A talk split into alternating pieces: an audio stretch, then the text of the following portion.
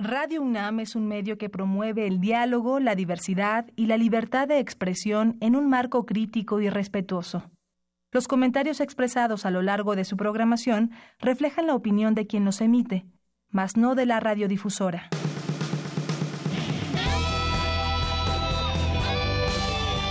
Prisma RU. Relatamos al mundo.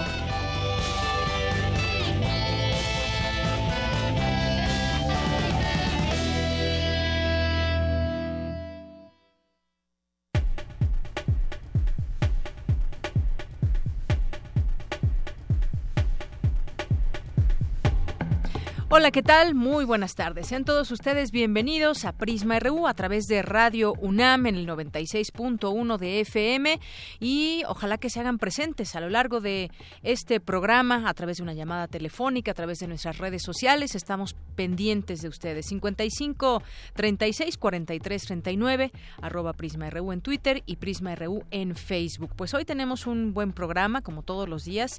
Gracias por estar aquí con nosotros. Yo soy de Yanira Morán y bueno, el fin de semana fue Noche de Estrellas. Aquí los invitamos, tuvimos la oportunidad de, invitarles a este evento que se llevó a cabo desde el mediodía del sábado y hasta las 10 de la noche.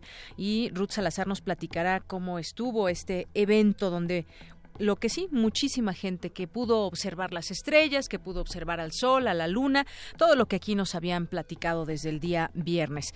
Y hay un tema también en los temas nacionales, bueno, porque le tendremos también toda la información de la UNAM, como todos los días, pero en los temas nacionales, pues está esta eh, renuncia de MIT a la Secretaría de Hacienda y Crédito Público. ¿Esto qué significa? Porque además ya tiene una, una serie de actividades dentro del ámbito de los eh, priistas, se reúne con el sector obrero y demás para finalmente eh, pues terminar el día con muchos eventos, poder inscribirse, porque ya listan también el registro de los candidatos del PRI. Bueno, vamos a platicar de esto, interesante, porque él es una persona que no está afiliada al PRI, no es un priista, ha participado en otros momentos en la política, en, el, en las administraciones del PAN, en la administración del Partido Revolucionario Institucional. Lo platicaremos aquí más adelante con la doctora Marta Singer, académica de la Facultad de Ciencias Políticas y Sociales de la ¿Por qué este perfil que se está viendo eh, pues ya encaminado hacia la presidencia de la República? Ya tendremos oportunidad de platicar con ella. También vamos a más adelante, pues vamos a tener un enlace hasta Guadalajara, a la Feria Internacional del Libro de Guadalajara. Ya nuestro compañero Miguel Ángel Quemain, que ustedes lo conocen, periodista y conductor de Primer Movimiento, nos traerá todos los detalles de lo que ha sucedido allá en la Feria Internacional del Libro. Y también estaremos platicando sobre, eh, los invitaremos a un concierto conmemorativo de los 90 años del fútbol americano en la UNAM. Nuestra compañera Dulce Wet entrevista a Sergio Castro, maestro eh, Sergio Arturo Castro Acosta, licenciado en artes con maestría en música orquestal para cine y televisión y ya nos platicará de este evento que también tendrá lugar el día de hoy. Hoy es lunes de Gaceta UNAM, también platicaremos con Hugo Huitrón, su director, para ver qué noticias nos trae en la Gaceta UNAM. Hoy es día de cartografía con Otto Cázares, que estará aquí con nosotros en el estudio, como todos los lunes, y también eh, Montserrat Muñoz nos presentará la cartelera de la sala Julián Carrillo. Y también tendremos información de cultura, por supuesto, aquí ya nos contará Tamara más adelante, un recuento de la muestra nacional de teatro que se llevó a cabo allá en León, Guanajuato, o que se lleva a cabo. Y también estaremos en el baúl de datos que nos prepara nuestro compañero Jesús Morales. Eh, y más aquí, eh, algunas invitaciones que hay, eventos de la UNAM hoy, mañana y toda la semana estamos pendientes para hacerles llegar y escuchar las invitaciones que les tenemos en los distintos campus universitarios. Así que, pues nos vamos a nuestro resumen informativo. Relatamos al mundo. Relatamos al mundo. En este lunes 27 de noviembre del año 2017, desde el ámbito universitario, le relatamos al mundo que asiste el rector de la UNAM, Enrique Graue, a la tercera cumbre de rectores Japón-México. En unos minutos, mi compañero Jorge Díaz nos tendrá toda la información. Continúan los festejos por el centenario de la autonomía universitaria en México. Dulce García tiene información que nos comentará más adelante. Y el sábado, les decía, se llevó a cabo la novena, ya es la novena edición de la Noche de Estrellas. Eh, Ruth Salazar nos platicará al respecto. El conocimiento sobre los anillos planetarios permite acercarnos a los procesos de formación de las lunas. Cristina Godínez nos prepara una nota al respecto. En temas nacionales, José Antonio Mid renunció a la Secretaría de Hacienda. En su lugar llega José Antonio González Anaya, ahora exdirector de Pemex, quien a su vez es sustituido por Carlos Treviño Medina. Tras su renuncia, José Antonio Mid anunció que solicitará su registro ante el PRI como precandidato a la presidencia de la República. La Secretaría de Educación Pública dio a conocer los convenios de coordinación para el desarrollo del programa Fortalecimiento de la Calidad Educativa que celebró con nueve estados de la República. La prohibición de las corridas a las corridas de toros será analizada este miércoles por la Suprema Corte de Justicia de la Nación durante la discusión y votación de una propuesta del ministro Fernando Franco. La fiscal especial en delitos sexuales y contra la familia de la región de Pánuco, norte de Veracruz, Yendi Guadalupe Torres Castellanos, fue asesinada esta mañana. La noche de ayer, la Secretaría de Seguridad Pública de Hidalgo informó sobre la fuga de un interno en el Centro de Reinserción Social de Pachuca. El aire frío que domina el interior del país provocará ambiente frío en el norte, centro y oriente, así como evento de norte en el istmo y golfo de Tehuantepec. En los temas de economía, alrededor de 6.6 millones de personas trabajan desde sus domicilios particulares, en puestos fijos o semifijos o de manera itinerante, de acuerdo con cifras de la encuesta nacional de ocupación y empleo. En octubre, el valor de las exportaciones disminuyó 0.62%, su segundo retroceso consecutivo como resultado del descenso en los bienes no petroleros. Los mexicanos pagaron en promedio 34.6% más por kilogramo de gas LP en noviembre de este año, comparado con los precios de diciembre de 2016, esto según datos de la Comisión Reguladora de Energía. En los temas internacionales, poner fin al Tratado de Libre Comercio de América del Norte dañaría las economías de Estados Unidos y Canadá y reduciría su competitividad frente a Asia e Europa, señala un reporte emitido por el Bank of Montreal. El Papa Francisco llegó este lunes a Myanmar en una delicada visita a un país de mayoría budista, acusado de estar haciendo una limpieza étnica contra los musulmanes rohingya.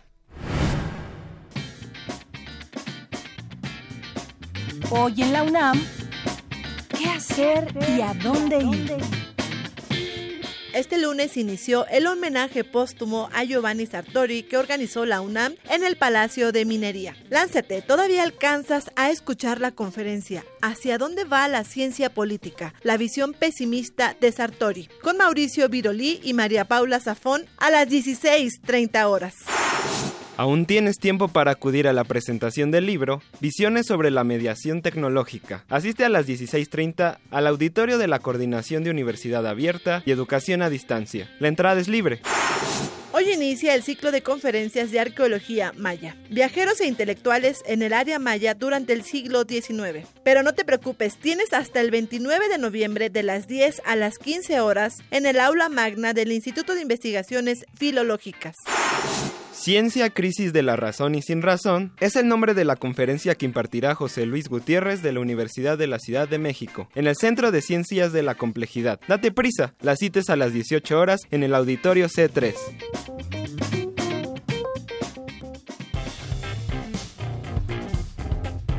Campus RU Bien, y en los campus RU se sigue, en los campus universitarios se sigue hablando y dentro y fuera de, los campus universitarios, Jorge del Muro, que pretende construir Trump, que es una metáfora del desprecio al otro. Coincidieron en señalar los rectores de la UNAM y de la UDG que anuncian que se publicará el manifiesto que resulte del coloquio Los acosos a la civilización. Cuéntanos, Jorge Díaz, muy buenas tardes. Deyanira, buenas tardes. Y pues este coloquio fue organizado de alguna forma, el nombre lo dice, los acosa a la civilización, y que ha girado en torno a este polémico, a esta polémica construcción del muro entre México y Estados Unidos. Se ha visto desde el punto de vista político, económico, social, arte, cultura, todo lo que implica el hecho de no, no físicamente el muro, sino eh, esta separación entre las culturas de Estados Unidos, la mexicana. Bueno, pues la UNAM y la Universidad de Guadalajara eh, rechazaron todos los muros, tanto materiales como simbólicos, que buscan impedir el diálogo y la solidaridad. Enrique Graue, eh, rector de la UNAM, y Tonatiu Bravo Padilla, rector de la UDG, dieron a conocer este manifiesto, un adelanto derivado de la participación recordarás que anunciamos aquí que iba a haber 40 expertos internacionales. Bueno, está por concluir el coloquio, de hecho, eh, en unas horas más estará concluyendo, pero ya se dio un adelanto y es simple y sencillamente el rechazo a todos los muros, tanto materiales como simbólicos. Vamos a escuchar parte de lo que dijo el rector eh, Enrique Graue en su participación allá en la Feria Internacional del Libro en Guadalajara. Creemos que con la caída del muro de Berlín en 1989 se tradujo en la posibilidad de ampliar vínculos humanos y colectivos frente a las entidades monolíticas. En cambio, el muro que hoy se pretende construir en la frontera norte de México representa así una nueva amenaza para la civilización. Queremos decir las universidades juntas que rechazamos todos aquellos muros tanto materiales como simbólicos, que buscan impedir el diálogo y la solidaridad. Entre ellos, rechazamos la desigualdad social, económica y de género. Y dijo el rector, es una metáfora del desprecio por el otro, concretamente dirigiéndose a la política eh, económica, racial, eh, política del presidente de Estados Unidos que en todo momento ha rechazado la presencia sobre todo de mexicanos y de algunas otras partes del mundo sobre todo de, mayoría musulmán y que pues ha sido directo y ya se ha peleado con medios de comunicación, se ha eh, puesto frente a actores principales en el aspecto ecológico, el Pacto de París, por ejemplo, decidió salirse, salió, eh, también decidió abandonar eh, o que de Estados Unidos abandonara este acuerdo comercial con Europa y que fue mal visto, que fue eh, rechazado por muchos mandatarios del viejo continente.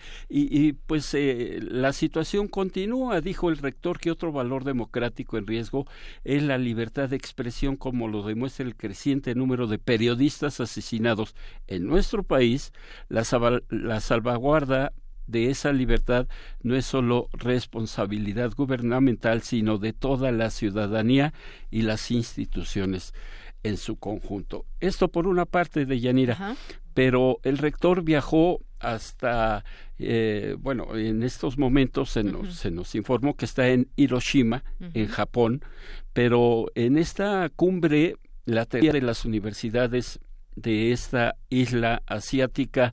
Eh, por ejemplo, te puedo decir que está la Universidad de Hiroshima, la Universidad de Tokio, la de Osaka, la Tecnológica de Nagaoka, entre otras, y que analizarán la importancia de la innovación que contribuye a mejorar la vida de las naciones.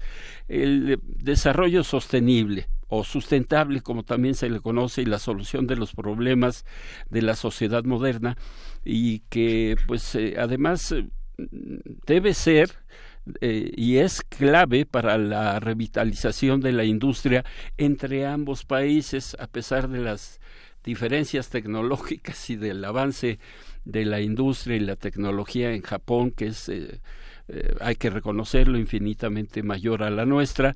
Sin embargo, eh, pues todos los egresados de la UNAM han logrado participar y también hacer sus descubrimientos, sus proyectos. Tenemos infinidad de, ejemplos que podemos poner en ese momento y que sería eh, interminable el mencionarlos.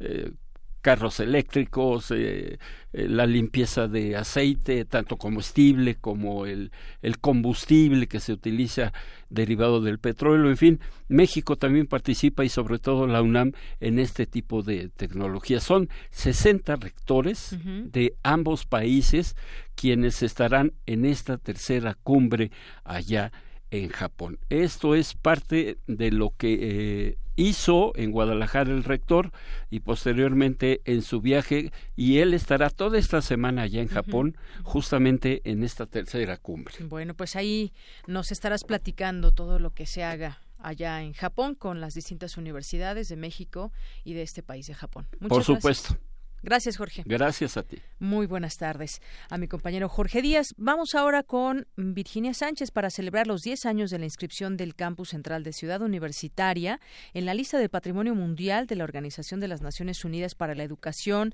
la Ciencia y la Cultura. Se llevó a cabo la instalación Murales de Luz. Cuéntanos, Vicky. Buenas tardes. Hola, ¿qué tal, Deyanira? Muy buenas tardes a ti y al auditorio de Prisma RU. Así es, tal como lo comentas. Hace 10 años que la riqueza cultural, artística y educativa que enmarca a Ciudad Universitaria fue reconocida por la UNESCO al incluirla en 2007 en la lista del Patrimonio Mundial. De tal manera que para celebrar una década de tal distinción, la semana pasada el campus central universitario se vistió de luces.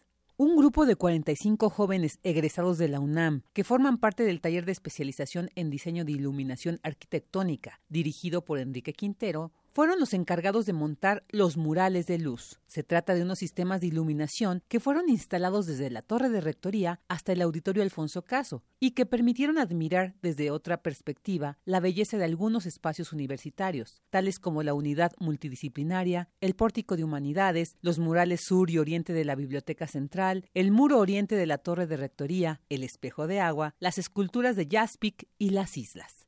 Escuchemos a Marcos Masari Iriart, director de la Facultad de Arquitectura y quien coordinó dicha iniciativa. Ciudad Universitaria es un referente a nivel internacional, pero también un referente tanto cultural como en la educación, en el arte de nuestro país. Y es por eso que eh, la especialización en diseño e iluminación arquitectónica tomó este tema como un pretexto para que todos aquellos que vivimos la ciudad universitaria cotidianamente podamos mirarla con otros ojos, desde otro punto de vista, poder encontrar también lo que se puede descubrir a través de la luz, pero también transmitir un mensaje. De orgullo de ser parte de esta lista de patrimonio mundial, pero un mensaje sobre todo que habla de la identidad nacional y que a la vez poder llevarnos una reflexión porque esto lo que nos permite es darnos cuenta que los universitarios nos podemos dar el tiempo de reconocer el valor de lo que nosotros custodiamos todos los días y también de los que trabajamos aquí.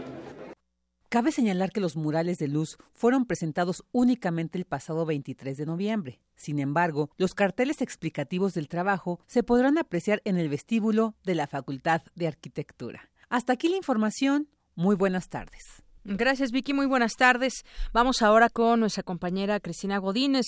El conocimiento sobre los anillos planetarios permite acercarnos a los procesos de formación de las lunas. Cuéntanos, Cristina. Buenas tardes, Deyanira y auditorio de Prisma RU. Para conocer cómo se forman los planetas y las lunas en torno a las estrellas o en los sistemas solares, Investigadores del Instituto de Ciencias Físicas se han enfocado en el estudio del anillo F de Saturno, en donde encontraron que tiene diversas peculiaridades y una de ellas es la de estar fuera de la zona de Ross. El doctor Luis Benet del Instituto de Ciencias Físicas Unidad Morelos nos dice que este anillo causa sorpresa, tanto por su ubicación como por su escasa variación. Y está justamente afuera de lo que se llama la zona de Ross. Adentro de esa zona es donde uno espera obtener anillos y entonces parte de las cosas que sorprenden es tenerlo justamente afuera. Lo otro que sorprende de este anillo es que por un lado tiene una variación temporal en escalas muy muy cortas y sin embargo en no sé 20, 30 años de observaciones, más o menos mantiene una precisión y más o menos se observa en el mismo lugar. Entonces, no se entiende cómo a corto tiempo, en algún sentido a largo tiempo, no cambia bruscamente. Y nosotros lo que hemos hecho es tratar de obtener una explicación con un modelito para ese efecto. Para el doctor Bennett, la combinación entre observación y modelos matemáticos les ha permitido llegar a ciertas conclusiones. Y la misión Cassini mandó cualquier cantidad de fotografías, que uno puede interpretar, medir y de ahí obtener pues, ciertos números contra los que nosotros comparamos. Lo que nosotros hemos hecho es plantear este modelo, que es un modelo físico, si quiere decirlo así, matemático, que nos permite plantear un montón de ecuaciones diferenciales. Y lo que hacemos es meterlas a la computadora e integrarlas, ¿no? Eso se hace con muy muy alta precisión, como que esa combinación de cosas es lo que nos ha permitido encontrar esas zonas de estabilidad que no necesariamente son de equilibrio a muy largo plazo y que reproducen más o menos las observaciones cualquier entendimiento que haya sobre los anillos planetarios, no necesariamente solo los de Saturno o no necesariamente en particular el anillo F, permite entender los procesos de formación de las lunas en torno a los planetas. El investigador explica que existen diversas teorías en torno a la formación de las lunas planetarias y una propone que éstas se forman a raíz de los anillos que están alrededor de los planetas. Dianira, este es mi reporte. Buenas tardes. Gracias, Cristina. Muy buenas tardes. Y vamos a continuar ahora con mi compañera Ruth Salazar. Aquí los invitamos para que asistieran el pasado sábado al evento de la Noche de Estrellas. Si se lo perdieron, pues escuchen de qué se perdieron para que a la siguiente puedan acompañar este evento. Evento acudieron universitarios, público en general. Y aquí la información con Ruth Salazar. Adelante.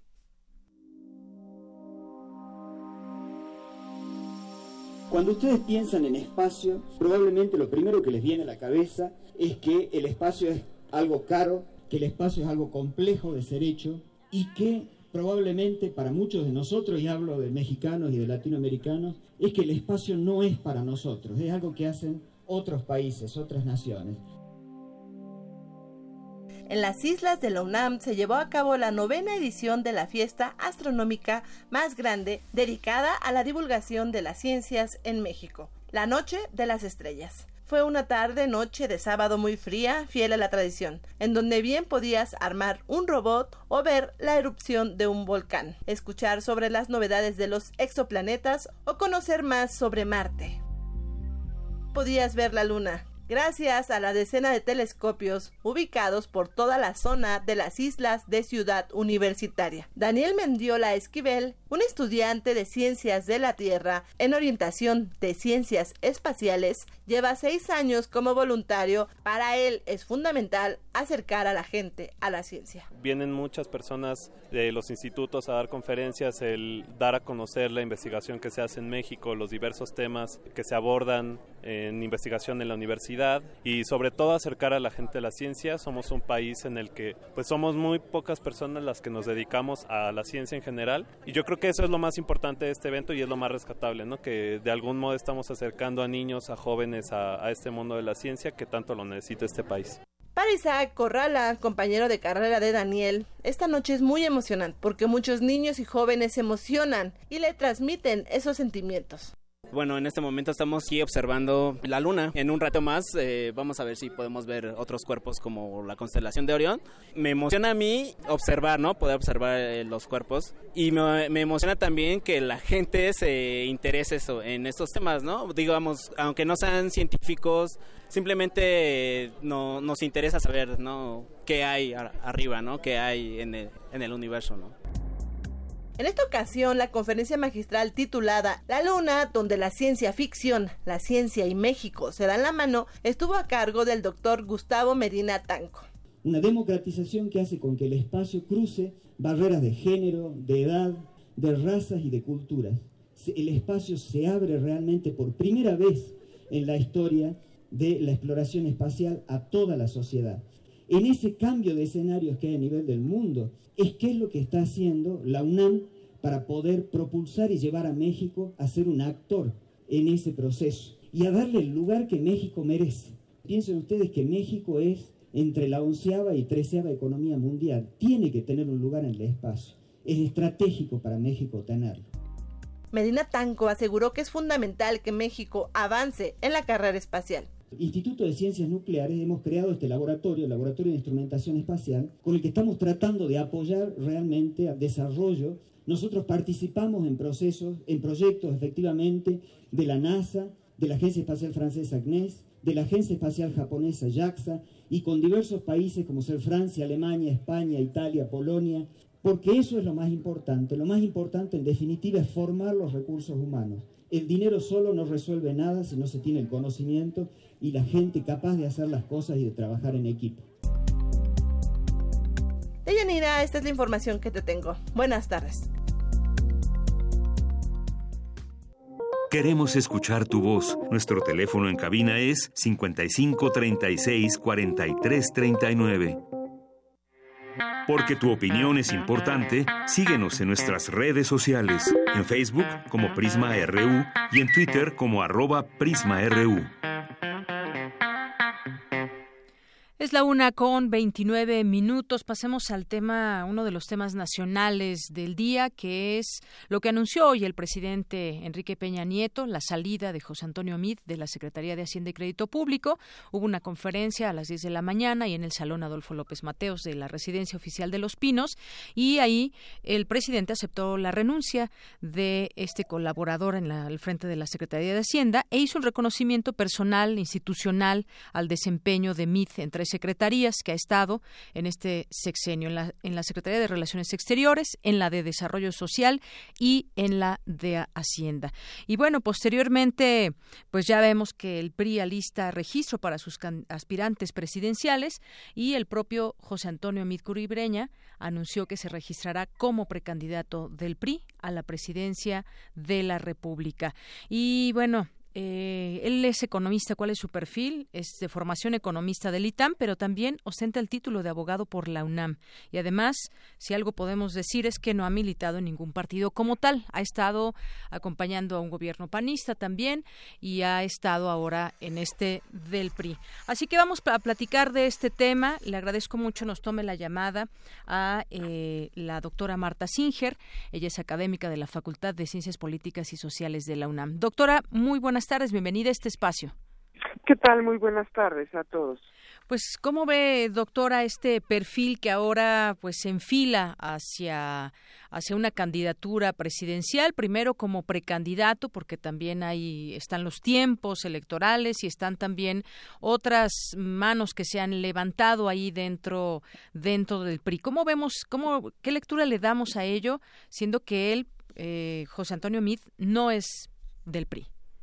Bueno, eh, realmente eh, el hecho de que no sea un militante eh, con registro en ese partido eh, no le resta ninguna diferencia en términos pues de lo que pueda llegar a ser su campaña electoral ni su programa político y su programa económico para para el futuro eh, lo que eh, llama mucho la atención es eh, el hecho de que eh, a pesar de que el PRI no estuvo en la presidencia de la República durante 12 años, las prácticas internas sigan eh, estando tan aferradas al pasado como el propio presidente señaló a lo que ellos llaman su liturgia.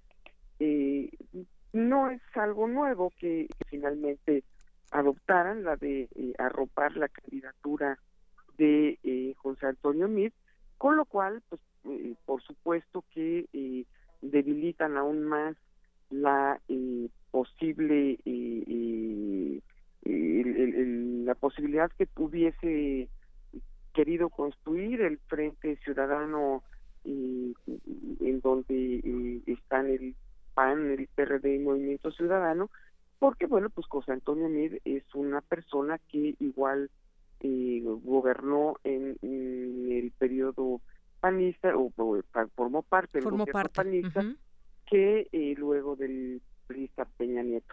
¿Esto qué significa? Bueno, pues que se trata de el candidato de la continuidad, y se trata de un candidato que va a asegurar que el proyecto eh, que se ha eh, impulsado en el país desde hace ya más de 30 años es el que eh, se busca eh, mantener y, y- y dar continuidad y sobre todo eh, pues cuidar a el gobierno saliente.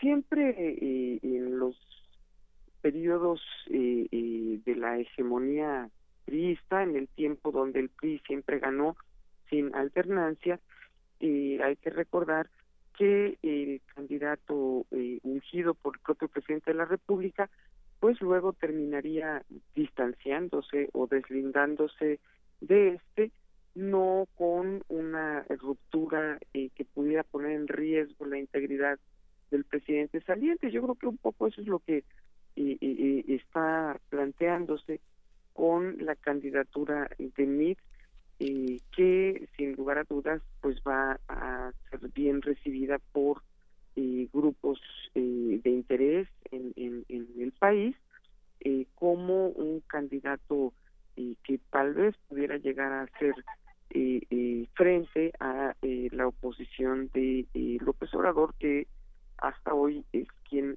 ha estado llevando la delantera en los sondeos de opinión.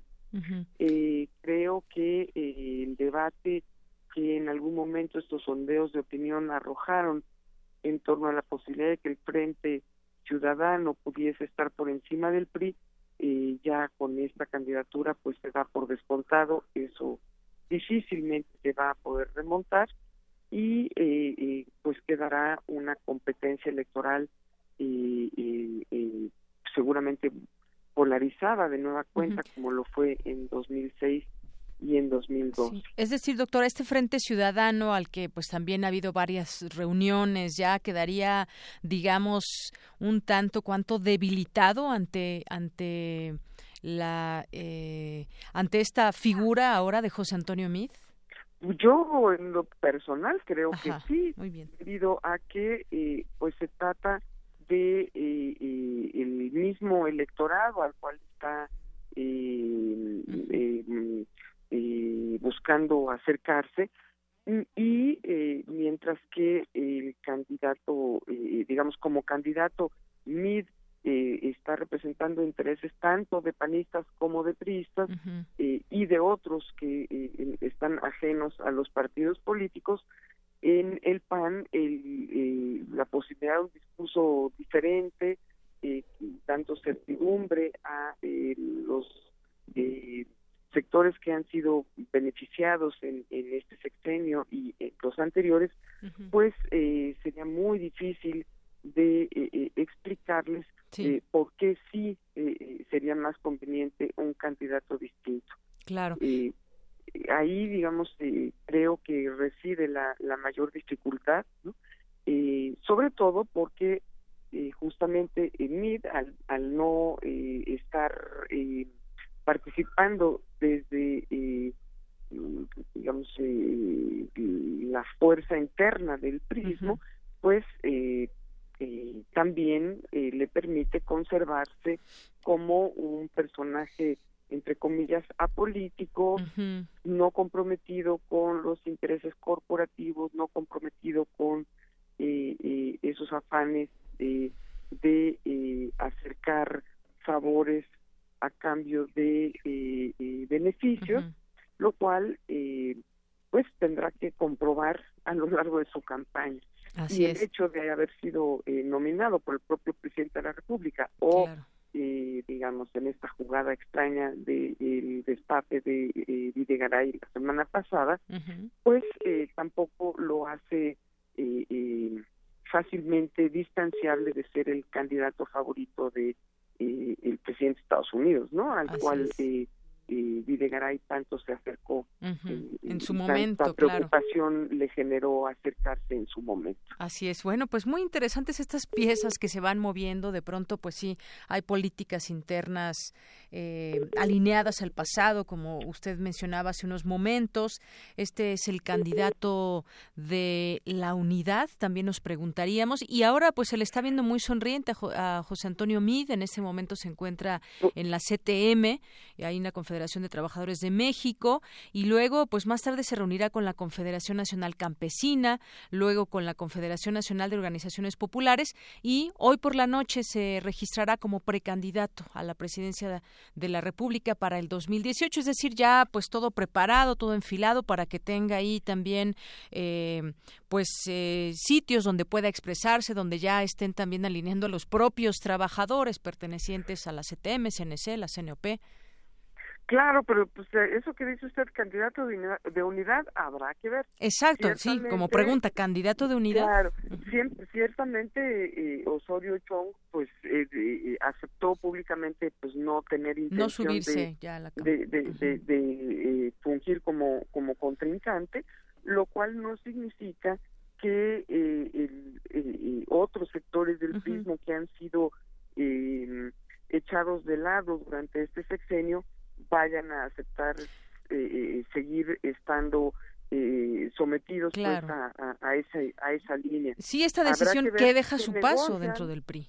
Claro, que negocian, cómo negocian, qué posiciones son las que van a ocupar en las candidaturas eh, a la, al Senado y, y, y, a la Cámara de Diputados, sobre todo porque, bueno, pues hay que recordar que eh, ahora iniciará el primer periodo de lo que puede ser una larga vida para estos eh, legisladores que van a tener oportunidad de reelegirse eh, con este marco eh, normativo que eh, no deja de tener contenta a, contentos a los electores en donde finalmente las decisiones sobre los triunfos electorales siguen siendo opacas. Así es.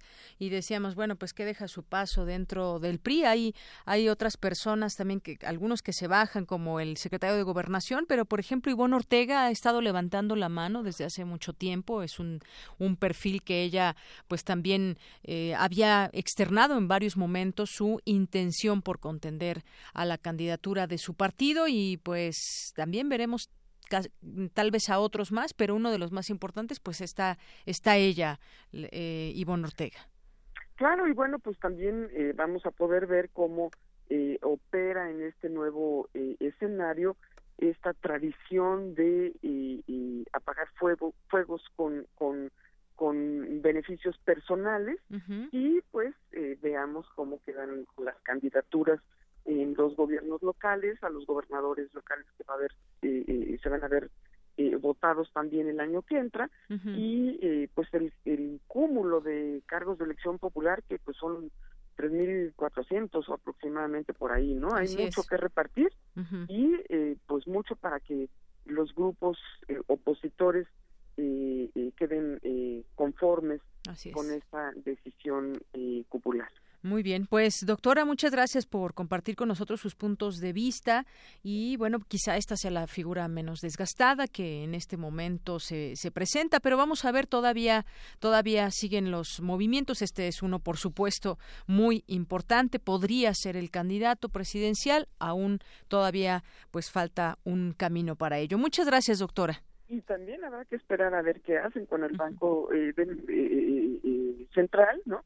Sí. que también tiene su vacante y tantos otros cargos que están los senadores todavía pues con ellos con su tiempo esperando para tomar decisiones sobre todo sobre el fiscal electoral y el cargo de la Procuraduría que eh, también es tan, tan importante. Claro que sí. Muchísimas gracias, doctora. Hasta pronto, que estén muy bien. Saludos al auditorio. Igualmente, hasta luego. Eh, doctora Marta Singer, académica de la Facultad de Ciencias Políticas y Sociales de la UNAM. Ahí está el destape para precandidato de José Antonio Midcuribreña.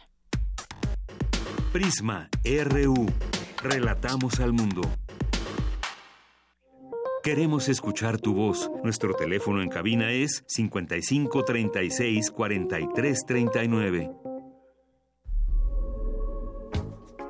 Escucha la Feria Internacional del Libro de Guadalajara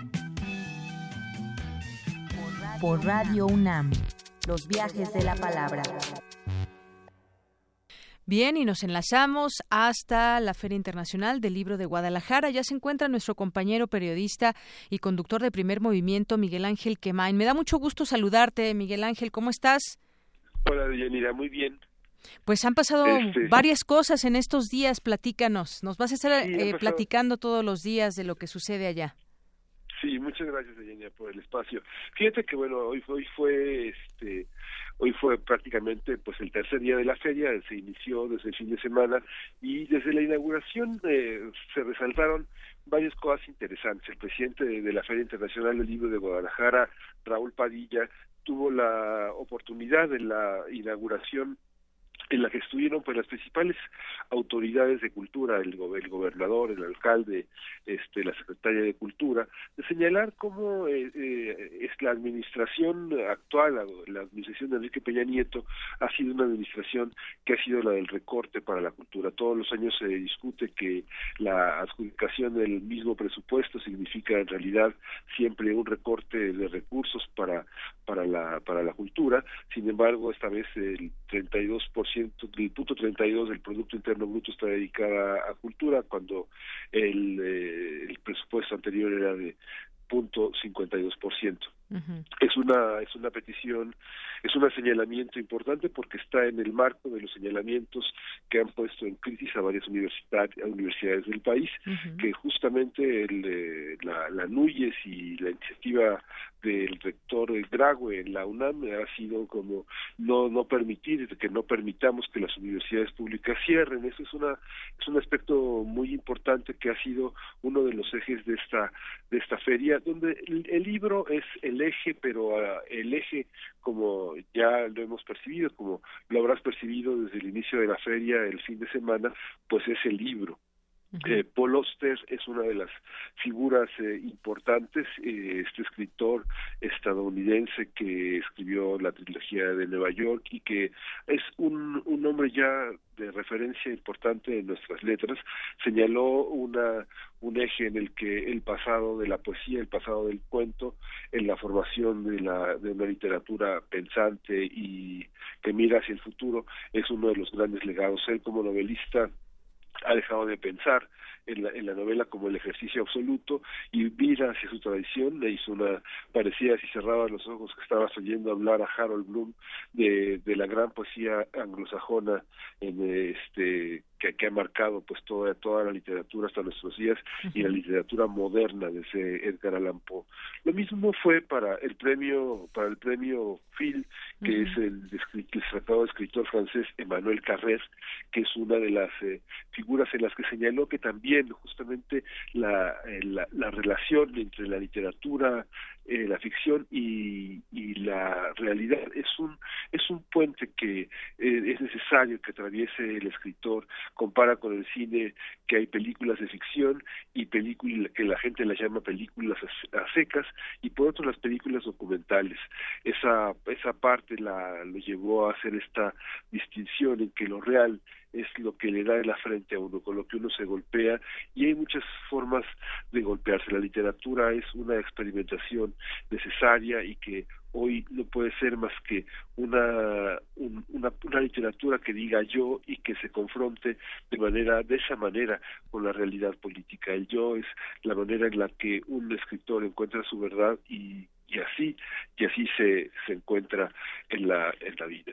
Hay una también hubo muchas cosas destacadas. La feria como tú como tú bien sabes es un es un es un espectáculo es un espectáculo del pensamiento es una expresión muy importante de nuestras producciones. Y una de las producciones uno de los ejes políticos fue como lo han señalado aquí, el, los acuerdos de la civilización, que de muro a muro fue el coloquio, uno de los coloquios que comparte la UNAM con el, con la Universidad de Guadalajara, y que en esta parte como, como anfitriones dedicaron desde el sábado 25 hasta, hasta hoy hoy que terminará eh, en un rato en la Expo Guadalajara, el Salón 6 de la planta alta, el momento que se reúnan Gil Kipovetsky, Anelena Mayet, Patricia Arpenel, Claudia Anzani y Néstor García Canclini, hablar fundamentalmente de los intercambios culturales y el desarrollo.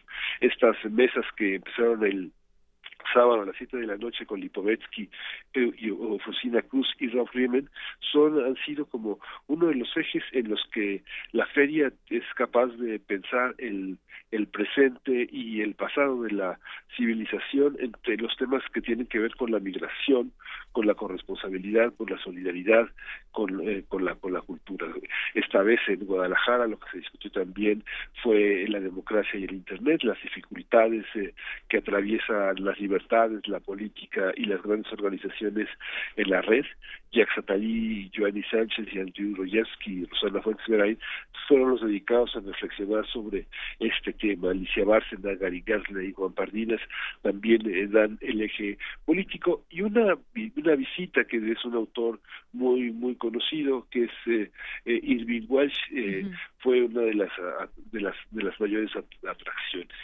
Fíjate que también de Yanida hay una presentación esta esta tarde que es la de Sergio Ramírez que también él representa pues un eslabón una bisagra entre el, el mundo latinoamericano el pasado el pasado que muchos de estos escritores representaron Cortázar García Márquez Donoso pero también Borges Joy Cázares eh, toda Leopoldo Lugones toda una toda una red de, escritores eh, muy importantes de los que Antonio Escármeta, eh, Abdon Uvidia, eh, Luis Sepúlveda, son, son la, la, generación que sucede a todos esos grandes escritores y que caminan por su paso ya también con el legado muy claro de la Revolución Cubana, de las de las eh, de las visiones de independencia que dieron lugar a toda la movilización centroamericana, algunos momentos que ya conocidos ahora en Bolivia, en Brasil, en Chile y que son el eje de una de una nueva manera de pensar Latinoamérica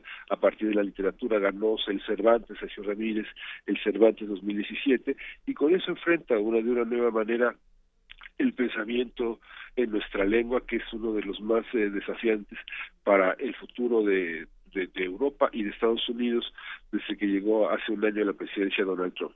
El, el libro que es el, el, eje de la presentación, la presencia de Sergio Ramírez, pues es una antología personal, 50 años de cuentos que también representan una, una visión de la autoedición, de la respuesta eh, que el continente da a la literatura a través de concursos, de a la, la, el legado que representa el periodismo cultural, las revistas literarias y los suplementos que van a la baja, pero han sido el semillero de la presencia de la nueva literatura latinoamericana, la literatura que, que leemos hoy todos los días con César Aira, con Piglia, con una con José Balsa, con toda una cantidad de escritores que pues le han dado un nuevo giro a nuestra lengua. ¿no? Esta también este presencia de César Ramírez muestra la importancia de la radio. Hoy en primer movimiento tuvimos oportunidad de conversar con él uh -huh. y mostraba pues la importancia que tiene la radio en el en la conformación de una manera de contar historias, el cine, ¿no? Los pequeños cines de pueblo, los lugares que, que, que, llamamos peyorativamente provincianos y que tienen un cine que les que es la ventana al mundo, la ventana de muchas cosas también, ¿no? Uh -huh. Hay una hay una una presentación también que llamó la atención este este fin de semana que tuvo este que hizo Joaquín Díez Canedo, que es el director general de Libros UNAM, que hago el paréntesis para señalar que Libros UNAM tiene un espacio en esta feria eh, enorme, tiene 6, 390 metros cuadrados de libros, 650 novedades, 28 presentaciones. Es un espacio verdaderamente hermoso el de, el, el de la UNAM y con una presencia pues eh, del nivel de internacional del mayor nivel internacional es algo que, que, que vale la pena ver y asomarse.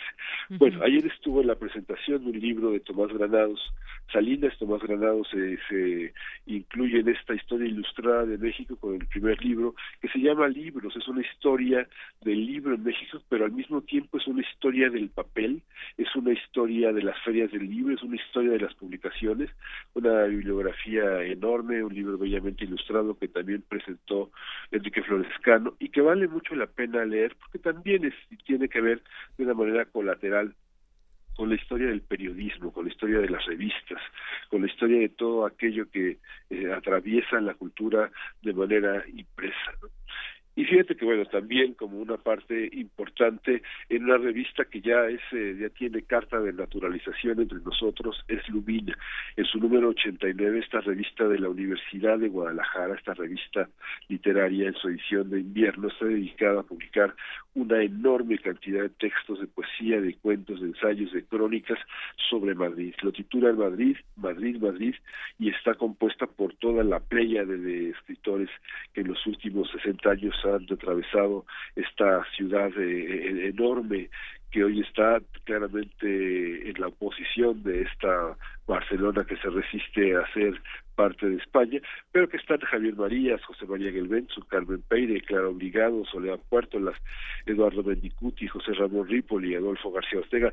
Una, bueno, sería muy extensa nombrar la cantidad de autores madrileños. Ayer tuvimos oportunidad de conversar con un momento con Almudena Grandes, que tal vez fue como la representante por parte de España de esta publicación, y bueno, es Madrid sigue siendo un referente del imaginario de la cultura latinoamericana. Y bueno, la feria continúa, te estaré reportando desde, desde aquí, desde Guadalajara, cómo, cómo se han desarrollado toda una serie de actividades muy encaminadas a la al reconocimiento de las letras europeas, de los poetistas de Brasil, que es uno de las, una de las presencias vivas de Latinoamérica, y la parte infantil, que también es una parte que normalmente la prensa descuida mucho, pero que tiene un espacio cada vez más grande eh, en una feria que se, se entiende como de profesionales, pero al mismo tiempo es una de las ferias más vivas en materia de lectores, los, los pasillos los abarrotan, los jóvenes, los eh, niños, la gente con carriolas.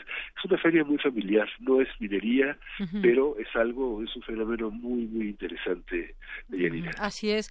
Miguel Ángel, pues muchas, muchas cosas que pasaron en, en tan solo estos eh, tres días y yo también invitaría a nuestro auditorio a que escuche Primer Movimiento. Ahí tuvieron varios invitados por la mañana, donde pues se le da un mayor espacio para hablar de todos estos temas y por lo pronto pues eh, yo te agradezco mucho, ya nos seguirás contando. Ahí sabemos que es muy rico el programa, es extenso, hay muchas actividades y ya poco a poco nos irás platicando, Miguel Ángel Quemain.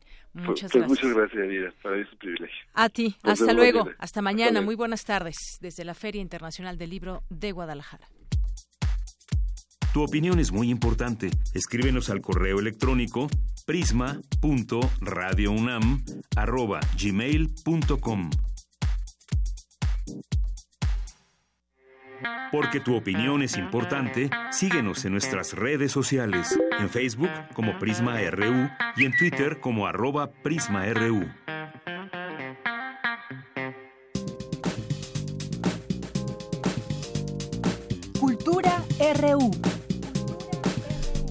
Bien, pues nos vamos rápidamente a la cultura con Tamara Quirós. ¿Qué tal, Tamara? Muy buenas Rápidamente, de Yanira, sí, así es. Ya estoy aquí ahora en cabina.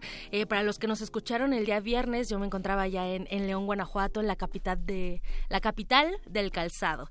Y bueno, estaba ya porque la muestra llevó a cabo la muestra nacional de teatro, un encuentro muy importante en el ámbito escénico porque reúne diversos estados de la República Mexicana. En esta trigésima octava edición que se llevó a cabo en León, Guanajuato, se reunieron 18 estados, entre ellos Tijuana, Oaxaca, Querétaro y también Puebla. Una muestra eh, auditorio que no solo abre espacio al teatro, sino a la reflexión de, temas que afectan a la población a nivel político, económico y también social.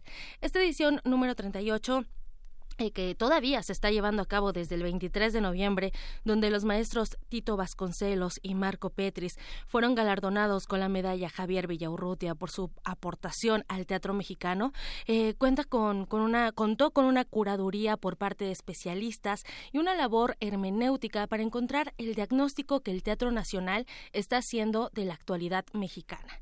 En este primer fin de semana de la Muestra Nacional de Teatro hubo mesas de reflexión en torno a la violencia de género, se habló también de política y de discriminación. Platicamos con Roberto Mosqueda, él es intérprete y creador de Esto no es sobre discriminación, una obra que más allá de estadísticas o estudios, trata el aspecto humano y pone en evidencia un fenómeno que se filtra en cada aspecto de la vida cotidiana. Eh, escuchemos la parte inicial de la obra Esto no es sobre discriminación y después la entrevista realizada a Roberto Mosqueda. Discriminación. Discriminación. Discriminar. De latín, discriminar seleccionar excluyendo, dar un trato de inferioridad a una persona o a un colectivo por motivos raciales, religiosos, políticos, racismo, clasismo, machismo, homofobia, xenofobia. Son algunos de los términos relacionados con el fenómeno de la discriminación. Esto no es sobre discriminación, es una propuesta de, de, teatro, bueno, nosotros le decimos teatro, danza, lo que sea. es una mezcla, una interdisciplina entre el teatro, la danza y el video. Entonces, básicamente es la historia de Pedro Díaz, que es un sociólogo, está inspirada en una historia real y es este hombre que viaja al otro lado del mundo para hacer doctorados y maestrías y todo y estudiar el fenómeno de la discriminación.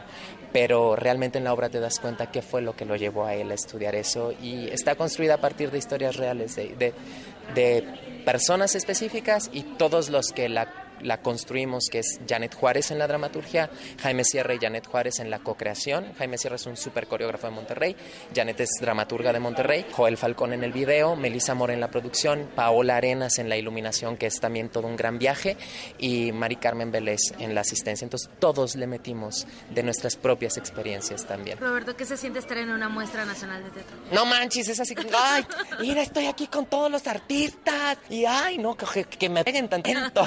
No, es para, para nosotros es un regalo muy grande, es un regalo muy grande estar en el Teatro Aurora del Instituto Oviedo, que es un teatro bellísimo. Fue muy bella la experiencia, o sea, prepararnos para llegar aquí. Tuvimos que reformatear un poco la obra porque inicialmente la propuesta estaba pensada para 70 personas, como en una cuestión de cámara, y nos asignaron este espacio, entonces tuvimos que abrir la puesta en escena para 300, que fue lo que nos llegó ahora, según tengo entendido. Entonces sí reformateamos toda la propuesta y bueno, ahora ya tenemos como dos, dos propuestas, una para cámara y una ya grande, que creo que esta es, con, con esta, con esta experiencia de la muestra, la obra maduro.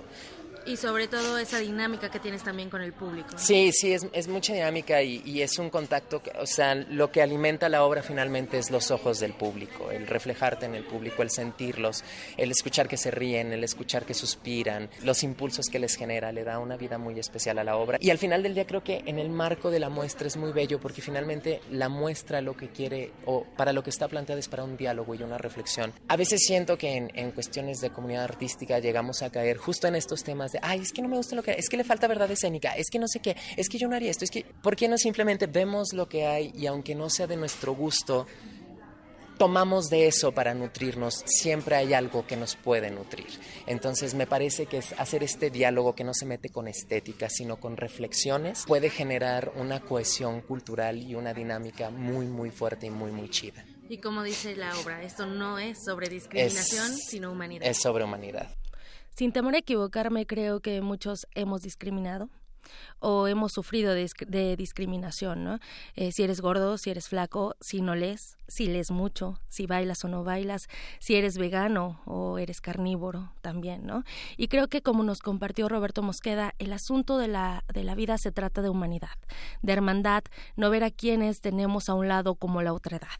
Y, y bueno, el teatro es un espacio no solo de reflexión, sino también de catarsis. Y bueno, de Yanira, amigos.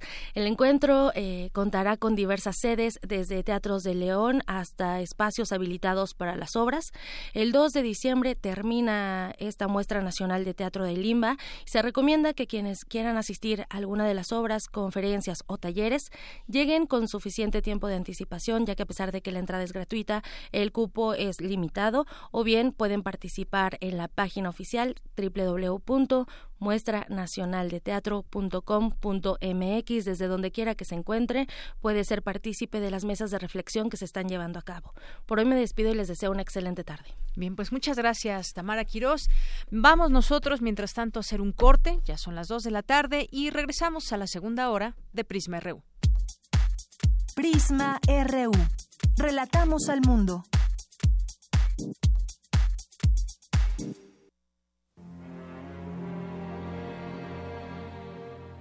Nada de lo antes soportado podía compararse en terror con lo visto en ese instante. Radio UNAM te invita a conmemorar los primeros 80 años de la inmortalidad de H.P. Lovecraft con el espectáculo teatral Aventuras Soníricas, dirigida por Eduardo Ruiz Aviñón. Todos los lunes a las 20 horas en la sala Julián Carrillo de Radio UNAM. Entrada libre. Radio UNAM. Experiencia sonora. Existen distintas versiones de México. El México de quienes se esfuerzan, quienes quieren llegar lejos. Pero el primero de julio de 2018, todos seremos parte del mismo México, en el que decidiremos con nuestro voto el rumbo de nuestro país. Si aún no solicitas tu INE, está desactualizada o ya no es vigente, acude a tu módulo. Tienes hasta el 31 de enero de 2018 para hacerlo y poder participar. Porque mi país me importa, yo ya hice mi trámite y estoy lista para votar. Instituto Nacional Electoral, INE. El Museo de Arte Moderno abre sus puertas a la exposición La parte más bella, integrada por 115 imágenes en blanco y negro, cuya temática central es la exaltación de los cuerpos femenino y masculino. Las imágenes están trabajadas en fotograbados, fotocollage, fotoensayos y fotomontajes de 64 artistas de Europa, Estados Unidos, Japón y México. Los contextos de las representaciones del cuerpo van de la calle a las escenas intimistas. La exposición La parte más bella se puede visitar en el Museo de Arte Moderno, Chapultepec, Ciudad de México. La revista de la universidad en radio. Te invitamos a escuchar esta serie, donde cada mes diferentes personalidades se darán cita para dialogar sobre los conceptos a los que se enfrenta día con día el ser humano. Música, extinción, revolución, palabras. Cada tema será abordado desde la visión de nuestro invitado semanal. Dialoga con nosotros todos los jueves a las 16 horas por el 96.1 de FM en el papel, en la pantalla, en las ondas y en la web. La revista de la universidad abre el diálogo en Radio UNAM. Experiencia sonora.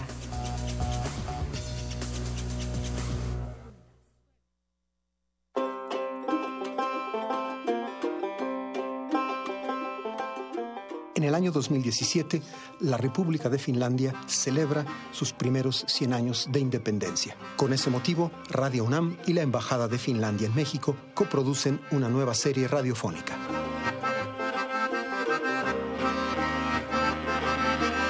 Soy Juan Arturo Brennan y los invito a escuchar Finlandia, 100 años, 100 músicas.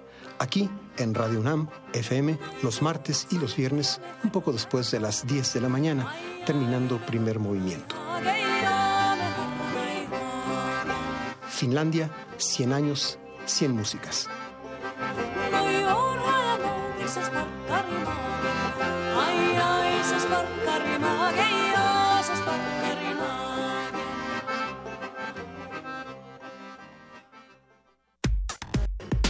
Relatamos al mundo. Relatamos al mundo. Mañana en la UNAM, ¿qué hacer y a dónde ir? Este martes, el doctor honoris causa Eduardo Matos Moctezuma impartirá la conferencia Historia de la Arqueología en México. Acude a las 12 horas al auditorio Jaime Livac King del Instituto de Investigaciones Antropológicas. La Facultad de Filosofía y Letras se muere de ganas de que asistas a la conferencia magistral Historia y Perspectiva de la Educación Latinoamericana, Desafíos y Perspectivas, con la doctora Adriana Pruigros. La cites a las 12 horas en la Facultad de Filosofía y Letras. La Facultad de Ciencias Políticas y Sociales te invita mañana a la mesa de análisis, coordenada teórico-metodológicas para el análisis sociológicos de la violencia juvenil. Tempranito, a las 9 horas en la sala Lucio Mendieta y Núñez. Mañana martes 28 continúa el homenaje póstumo a Giovanni Sartori en el Palacio de Minería. A las 10 horas puedes escuchar la conferencia La Ingeniería Constitucional de Sartori. Más tarde a las 12.30 horas, la mesa redonda El legado intelectual en la ciencia política. Bien, continuamos, continuamos con la información. Ya se encuentra aquí mi compañero Jorge Díaz. Antes quiero invitarlos también. Tuve la oportunidad de ir el fin de semana a una obra de teatro que está en, en el Centro Cultural Universitario eh, y una obra que es La huida de Quetzalcoatl, que en algún momento ya también la hemos recomendado en este espacio, que habla del concepto del tiempo y nos preguntamos, ¿es posible escaparse del tiempo? ¿Qué tan espectacular puede ser la filosofía? Y bueno, pues una disertación filosófica que podemos encontrar ahí en escena eh, con muchos personajes, el personaje principal Quetzalcoatl, un vestuario maravilloso, una obra con mucho sentido, una obra de teatro que pues ni más ni menos participan eh, en esta, pues que es una adaptación e investigación de La huida de Quetzalcoatl de Miguel León Portilla. Y bueno pues también eh, participan Eduardo Matos Moctezuma ahorita que se señalaba de una, se invitaba a una de sus conferencias. Y también en la supervisión filosófica están Juliana González y Mercedes de la Garza, recién nombrado honoris causa. Y bueno, pues ahí le recomendamos también esta increíble obra, esta mm, realmente muy interesante ahí en el Centro Cultural Universitario, en el Teatro Juan Ruiz de Alarcón. Ahora sí, Jorge, pues vamos contigo y platiquemos, ya nos adelantabas un poco, para las elecciones presidenciales de 2018 habrá una participación cercana al 70%, dijo Lorenzo Córdoba. ¿Será? Presidente del INE, que advirtió que a pesar de los avances en el sistema de partidos políticos, necesitamos hacer una pausa para su revisión. Córdoba participó en un homenaje póstumo a Giovanni Sartori. Cuéntanos, Jorge Díaz, acerca de estas cifras y lo que sucedió en este evento. Bueno, fue un homenaje póstumo a, Sartori de Yanira. Hace siete meses eh, se perdió la presencia física de Sartori, pero ahí están sus escritos, sus libros, 35 libros los que escribió el maestro italiano de origen, que vivió, por supuesto, en su país, en Estados Unidos mucho tiempo, dando clases incluso en la Universidad de Columbia, una de las más importantes de aquel país, y que también recibió el doctorado honoris causa por la UNAM en la época donde Juan Ramón de la Fuente era rector de la máxima casa de estudios. Hubo varios ponentes. Eh, Mónica González Contró, abogada general de la UNAM, habló de la obra y de una, una frase que el mismo Sartori se definía él a sí mismo de cuál era su personalidad, qué era lo que hacía, en lo que a él le gustaba y en lo que era especialista, la ciencia política. Habló Sartori en mucho tiempo de las definiciones que hizo Mario Vargas Llosa, la dictadura perfecta, la, este, la, el partido único, pero Sartori dijo, no, para mí es la nación de un partido hegemónico, hablando del PRI, por supuesto, y bueno, ahora con estos momentos políticos que está viviendo el país. Pero bueno, Mónica González Contró hizo eh, alusión a esta frase con la cual se definía el propio Giovanni Sartori. Un superviviente de otro tiempo, uno de los últimos dinosaurios que aún creen que lo importante es intentar conseguir que se entienda un problema y no solo aportar nuevos comentarios de análisis. Fin de la cita. Es en este sentido que considero oportuno referirme a la presencia, contribución y gran influencia que este gigante del pensamiento político ha tenido en la vida de nuestra universidad. Bueno, le tocó el turno al señor Lorenzo Córdoba Vianelo, que sabemos es el consejero presidente del Instituto Nacional Electoral, y señaló que las elecciones son o calibrarán la democracia en México para en el 2018. Aún se necesita, dijo, una pausa en la democracia eh, para que, y que hemos formado alrededor de 40 años. Eh, en los años 90, dijo Lorenzo Córdoba, Santori se sorprendió con el cambio que tuvo México a este partido hegemónico y que bueno pues surgieron otros partidos porque dijo la competencia existía pero solamente en el papel. Mm, había otros partidos, el Partido Comunista, el PSUM, recordarás una serie de partidos que han surgido, ándale, y que este, bueno, pues simplemente estaban ahí en las boletas, pero quien siempre ganaba era el PRI por su aparato político que tenía en aquel entonces. Pero dijo, nuestro sistema electoral ha sido exitosa, la, alternancia es real. Eh, puso el ejemplo de que en tres años de existir del INE ha habido 14 alternancias en distintas entidades del país. Esto jamás se había dado, dijo, y habló de que será entre el 68 y el 70% de participación del electorado en las elecciones presidenciales de julio próximo del 2018. Entonces, eh, dijo que él es un convencido de que el sistema de partidos está consolidado. Sin embargo, hay que hacer una pausa para su revisión, porque, bueno, dejó entrever que ya son demasiados los partidos, que en otros países son dos, tres máximo, algún independiente por ahí, pero que en México se ha dado este, este crecimiento de los partidos políticos. Vamos a, a escuchar parte de lo que dijo el consejero presidente del INE. En los últimos tres años, de 24 gubernaturas disputadas, en 14 se optó por la alternancia. En estos tres años estamos ante el periodo similar de mayor alternancia en toda la historia de nuestra democracia. Tercer lugar, la era de gobiernos divididos inaugurada en 1997 se mantiene como una constante y debo subrayar que esta diferencia entre partido que gobierna y la ausencia de mayorías predefinidas en los congresos no ha impedido ni la construcción de acuerdos parlamentarios ni la evolución de reformas estructurales en el país, aunque las enseñanzas del profesor Sartori en materia de gobernabilidad siguen todavía siendo una luz señera para cómo tenemos que transformar nuestro sistema político.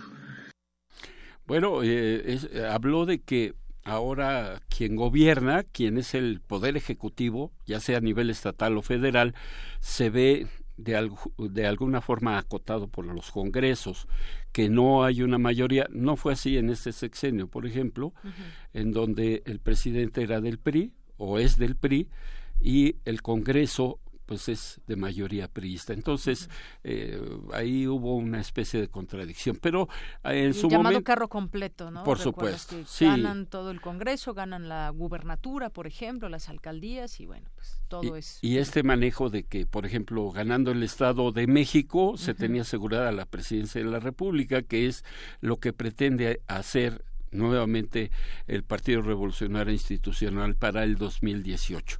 En su momento, el embajador de, de Italia en México, Richie Macota, habló justamente de eh, lo que se decía en los años 60, 70, incluso en los años 80, acerca de la democracia virtual de México. Escuchemos parte de lo que dijo el embajador Richie Macota. Muchos comentaristas solían incluir a México en los países dictatoriales y hablaban del PRI como el único partido del Estado.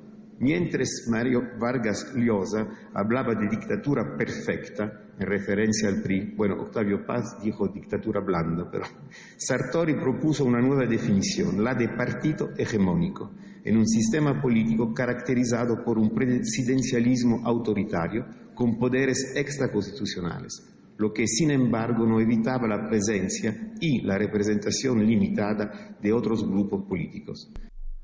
Así es de que, bueno, distintas las opiniones de quienes participaron en este homenaje póstumo de Yanira, pero lo que sí es cierto es que eh, en estos momentos ya el PRI, vamos a decir, no la tiene segura, a pesar del candidato que quiera poner, porque ya existen otra serie de institutos políticos que pueden dar la pelea para el 2018 y en eso coincidieron todos los que hablaron durante este homenaje. Así es, nuestro sistema de partidos, nuestro tema de la democracia también, algunos que siguen poniendo en tela de juicio este tema realmente es una democracia.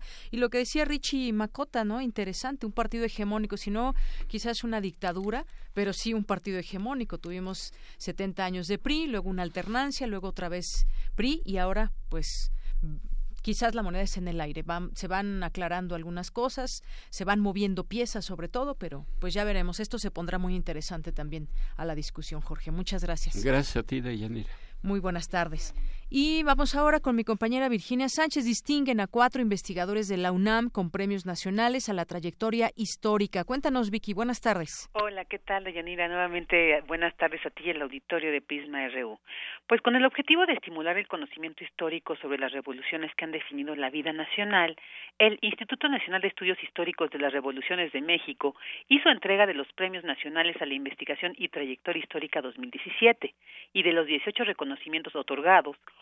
cuatro fueron para investigadores de la UNAM. Se trata de Ascensión Hernández Triviño, del Instituto de Investigaciones Filológicas, María Elisa García Barragán, del Instituto de Investigaciones Estéticas, y de Sergio García Ramírez y José Gamasto Ruscos, del Instituto de Investigaciones Jurídicas. Y bueno, les comparto una breve referencia de por qué fueron distinguidos estos investigadores. Ascensión Hernández Triviño es una importante y destacada estudiosa de la historia de la filología mesoamericana y encargada del Seminario de Cultura de Náhuatl. Asimismo, la esposa del distinguido Miguel León Portilla, también ha realizado importantes estudios sobre el exilio español en México durante el siglo pasado. Por su parte, María Elisa García Barragán, exdirectora del Museo de San Carlos, es una reconocida historiadora, quien ha conjuntado sus estudios sobre los pintores Juan Cordero, Ángel Zárraga y Cordelia Urueta al estudio del muralismo mexicano, especialmente de José Clemente Orozco. Asimismo, ha estudiado las expresiones literarias mexicanas de los siglos XIX y XX, las manifestaciones plásticas y la representación gráfica. José Gamasto Ruscos fue director fundador del Museo de las Constituciones de la UNAM y actual director de la Fundación Escuela Nacional de Jurisprudencia de la Facultad de Derecho, y fue reconocido por sus estudios de la Constitución de 1917. Finalmente, Sergio García Ramírez, quien fuera juez y presidente de la Corte Interamericana de Derechos Humanos, aportó la primera conceptualización del control de convencionalidad, que se adaptó a la Constitución mexicana para establecer que la interpretación de los derechos humanos se base en los tratados internacionales. Así que les enviamos una cordial felicitación a los cuatro investigadores premiados. Este es mi reporte de Yanira. Muy buenas tardes. Gracias, Vicky. Muy buenas tardes. Bueno, pues ahí la, eh, temas de filología, exilio español en México, el muralismo mexicano, entre otros temas, de por qué fueron galardonados estos investigadores. Vamos ahora con mi compañera Dulce García. Se cumple un centenario de la autonomía universitaria. Dulce García nos tiene la información al respecto. Deyanira, muy buenas tardes a ti al auditorio de Prisma RU. La autonomía universitaria es una de las cualidades más importantes que tienen instituciones educativas como nuestra máxima casa de estudios. Pensar la autonomía universitaria es un desafío constante y con una perspectiva histórica. En México la autonomía universitaria ha cumplido ya 100 años. La primera universidad autónoma de nuestro hemisferio fue la Michoacana. El hecho representó un producto típico y específico de la Revolución Mexicana. Así lo consideró el doctor Diego Valadez, presidente del Instituto Iberoamericano de Derecho Constitucional. Es, por cierto, un aspecto que no se ha explorado como eso, como un capítulo de la revolución. ¿Y por qué lo digo? Porque el primer proyecto de autonomía universitaria en México fue encomendado por José María Pino Suárez, vicepresidente de la República y titular de la cartera de Instrucción y Bellas Artes, a su secretario particular, José Inés Novelo.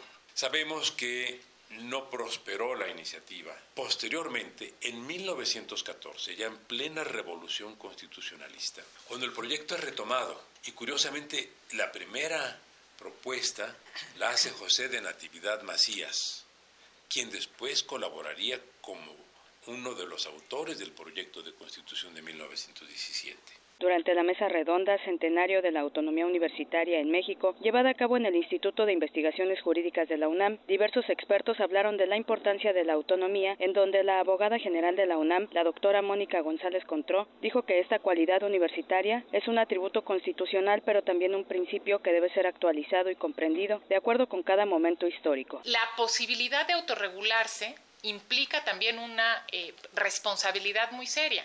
Y nos hace falta, en este sentido, por ejemplo, yo les diría, pues en la UNAM, pero también en muchos otros, hacer una revisión también de toda nuestra normatividad para adecuarla al nuevo marco constitucional.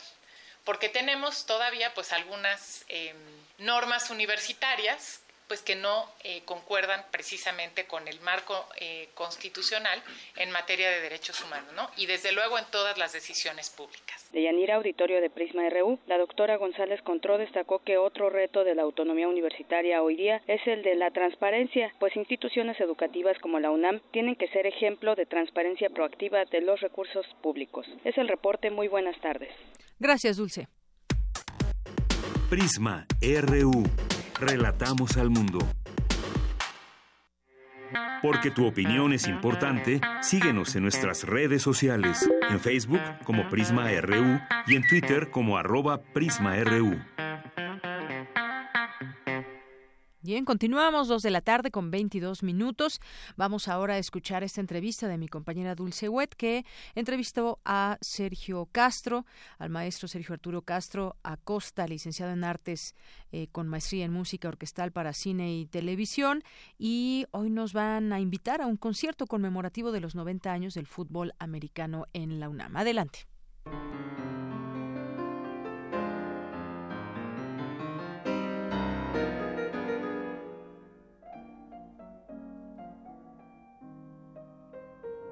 Buenas tardes amigos de Prisma RU. Los saluda con mucho gusto el maestro Sergio Castro.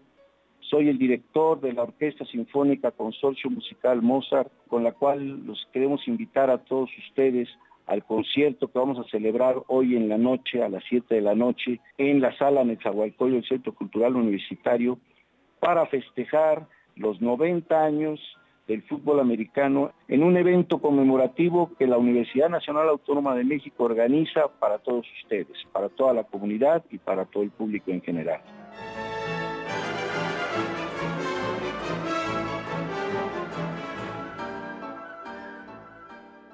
Decidimos iniciar el repertorio del concierto con una obra de los grandes maestros clásicos, esto como una introducción a lo que va a ser la conmemoración porque las grandes obras que se van a interpretar después de, de Atrapados los Clásicos también se han vuelto clásicas. O sea, todo lo que vamos a tocar es clásico. Y entonces, antes de empezar, para darle una introducción a la ceremonia de conmemoración de los 90 años del fútbol americano en la UNAM, hemos decidido arrancar con Atrapados en los Clásicos, esta obra que recopiló el maestro Luis Clark y a la que yo le hice un arreglo especial para la orquesta Consorcio Musical Mozart, porque como se van a tocar muchos muy diferentes estilos y géneros, entonces decidí que tenía que ser una orquesta de cuerda, tenía que ser una big band y tenía que ser un grupo de rock. Y para poder tocar todos esos estilos, tuve que rehacer los arreglos de Atrapado en los Clásicos para esa orquestación.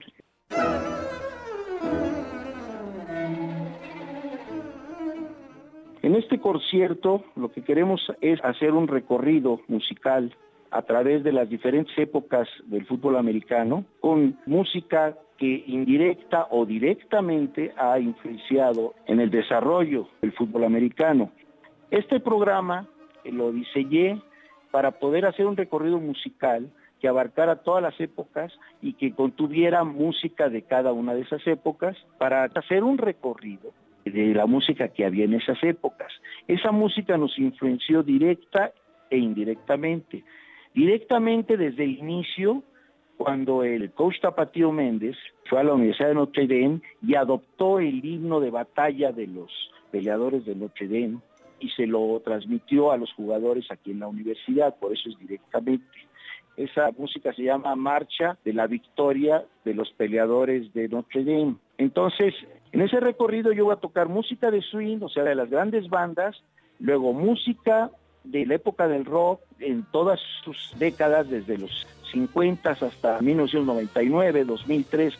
Tenemos música de Queen, que en los 70 influyó mucho a los equipos de fútbol americano de la UNAM, adoptando precisamente como himno de batalla. Y finalmente vamos a cerrar con un repertorio de las canciones que se hicieron especialmente para el equipo de la universidad. Una de ellas es el mambo universitario que hizo Pérez Prado, la otra es el chachachá que hizo el maestro Pepe Luis, y luego está el rock universitario que hicieron los Silver Rockets, que es un grupo de la época de los rockeros, de los rebeldes del rock, de los locos del ritmo, Enrique Guzmán, de Alberto Vázquez, etcétera hizo una música hecha especialmente para darle realce al equipo universitario de la, de la UNAM. También vamos a interpretar el famoso Pim Pim Pim Pim que está basado en los aires vascos y ese se canta siempre antes de un partido, inclusive también luego al final, y que es un grito de batalla también que ha utilizado directamente en los equipos de fútbol americano. Y vamos a cerrar con un final solemne es el himno universitario, donde vamos a invitar a toda la gente a cantarlo, y pues obviamente es el colofón, el clímax del concierto, ¿no?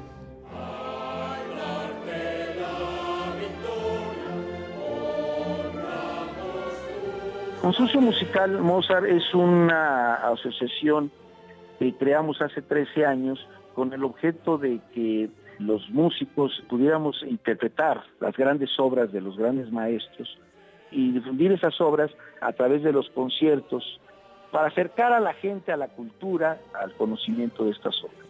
Contamos con varios grupos de los que se encuentran desde luego la Orquesta Sinfónica Consorcio Musical, tenemos a la banda de jazz ERD, tenemos el grupo de rock de la Academia Piccolo Mozart, entre otras organizaciones. Aquí lo interesante es que somos músicos de muy diferentes estilos, de diferentes medios, de diferentes ciudades, y que lo que hacemos es juntarnos para hacer música por placer, por gusto.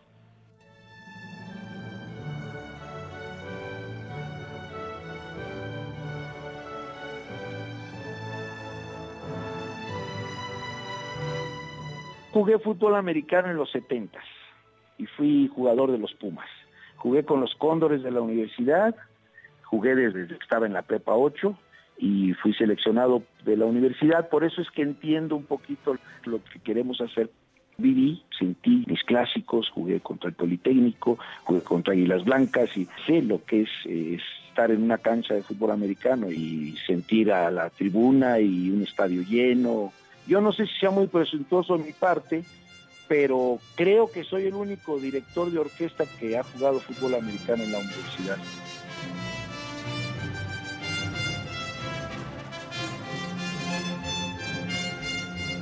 Los boletos los pueden conseguir en Ticketmaster y en las oficinas de la Dirección General del Deporte de la UNAM, que se encuentran frente al Estadio Olímpico Universitario, en el lado poniente, donde era la tienda de la UNAM.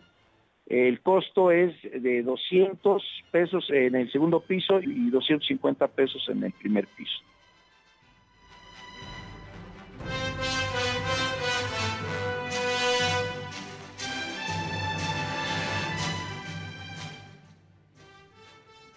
Nosotros como Consorcio Musical Mozart hemos realizado muchísimos conciertos, y no solo en la Ciudad de México, sino en el Estado de México, en Guanajuato, en Quintana Roo, o sea, en diferentes estados, y la respuesta siempre ha sido eh, excelente. La gente está ávida de escuchar música, y cuando se trata de música clásica, si no la conocían, se sorprenden, se entusiasman, y si la conocían, con mucho más razones. El entusiasmo siempre ha sido altísimo.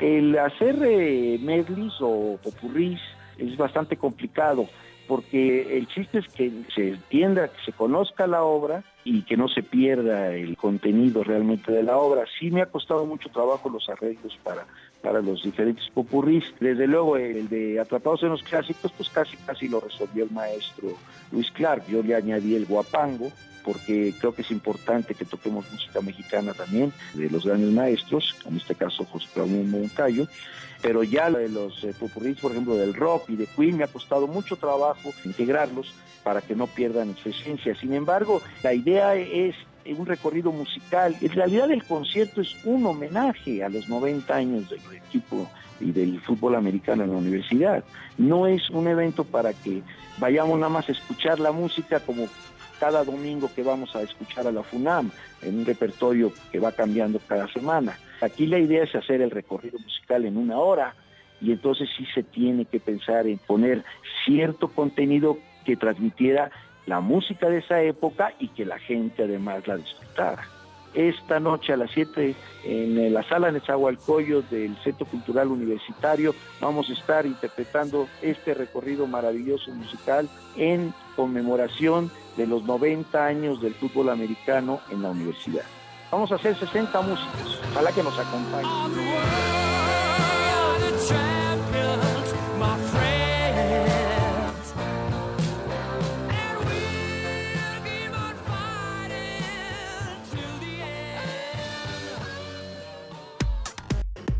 Relatamos al mundo. Relatamos al mundo. Queremos escuchar tu voz. Nuestro teléfono en cabina es 55 36 43 39. Internacional RU. Dos de la tarde con 32 minutos. Nos vamos ahora a los temas internacionales a través de las breves internacionales con mi compañera Ruth Salazar.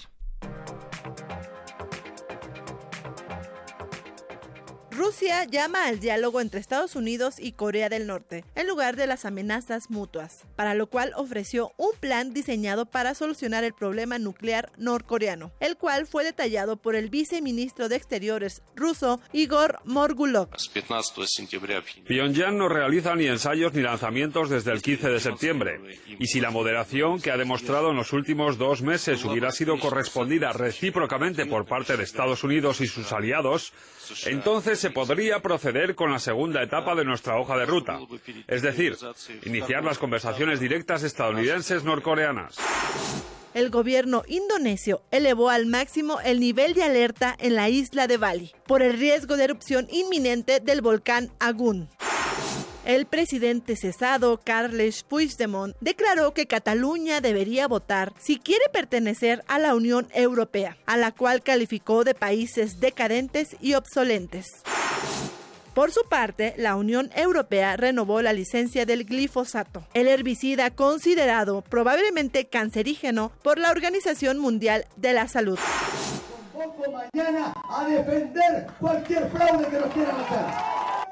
Habla Salvador Nasraya, el candidato opositor que aventaja en cinco puntos al presidente saliente de Honduras, Juan Orlando Hernández, según los primeros resultados oficiales de las elecciones presidenciales celebradas ayer domingo.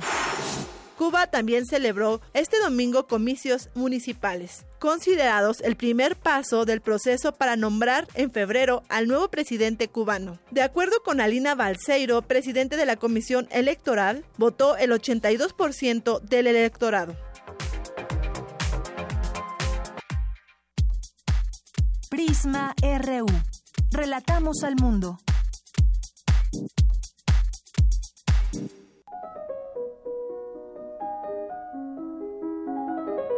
Cartografía RU con Otto Cázares.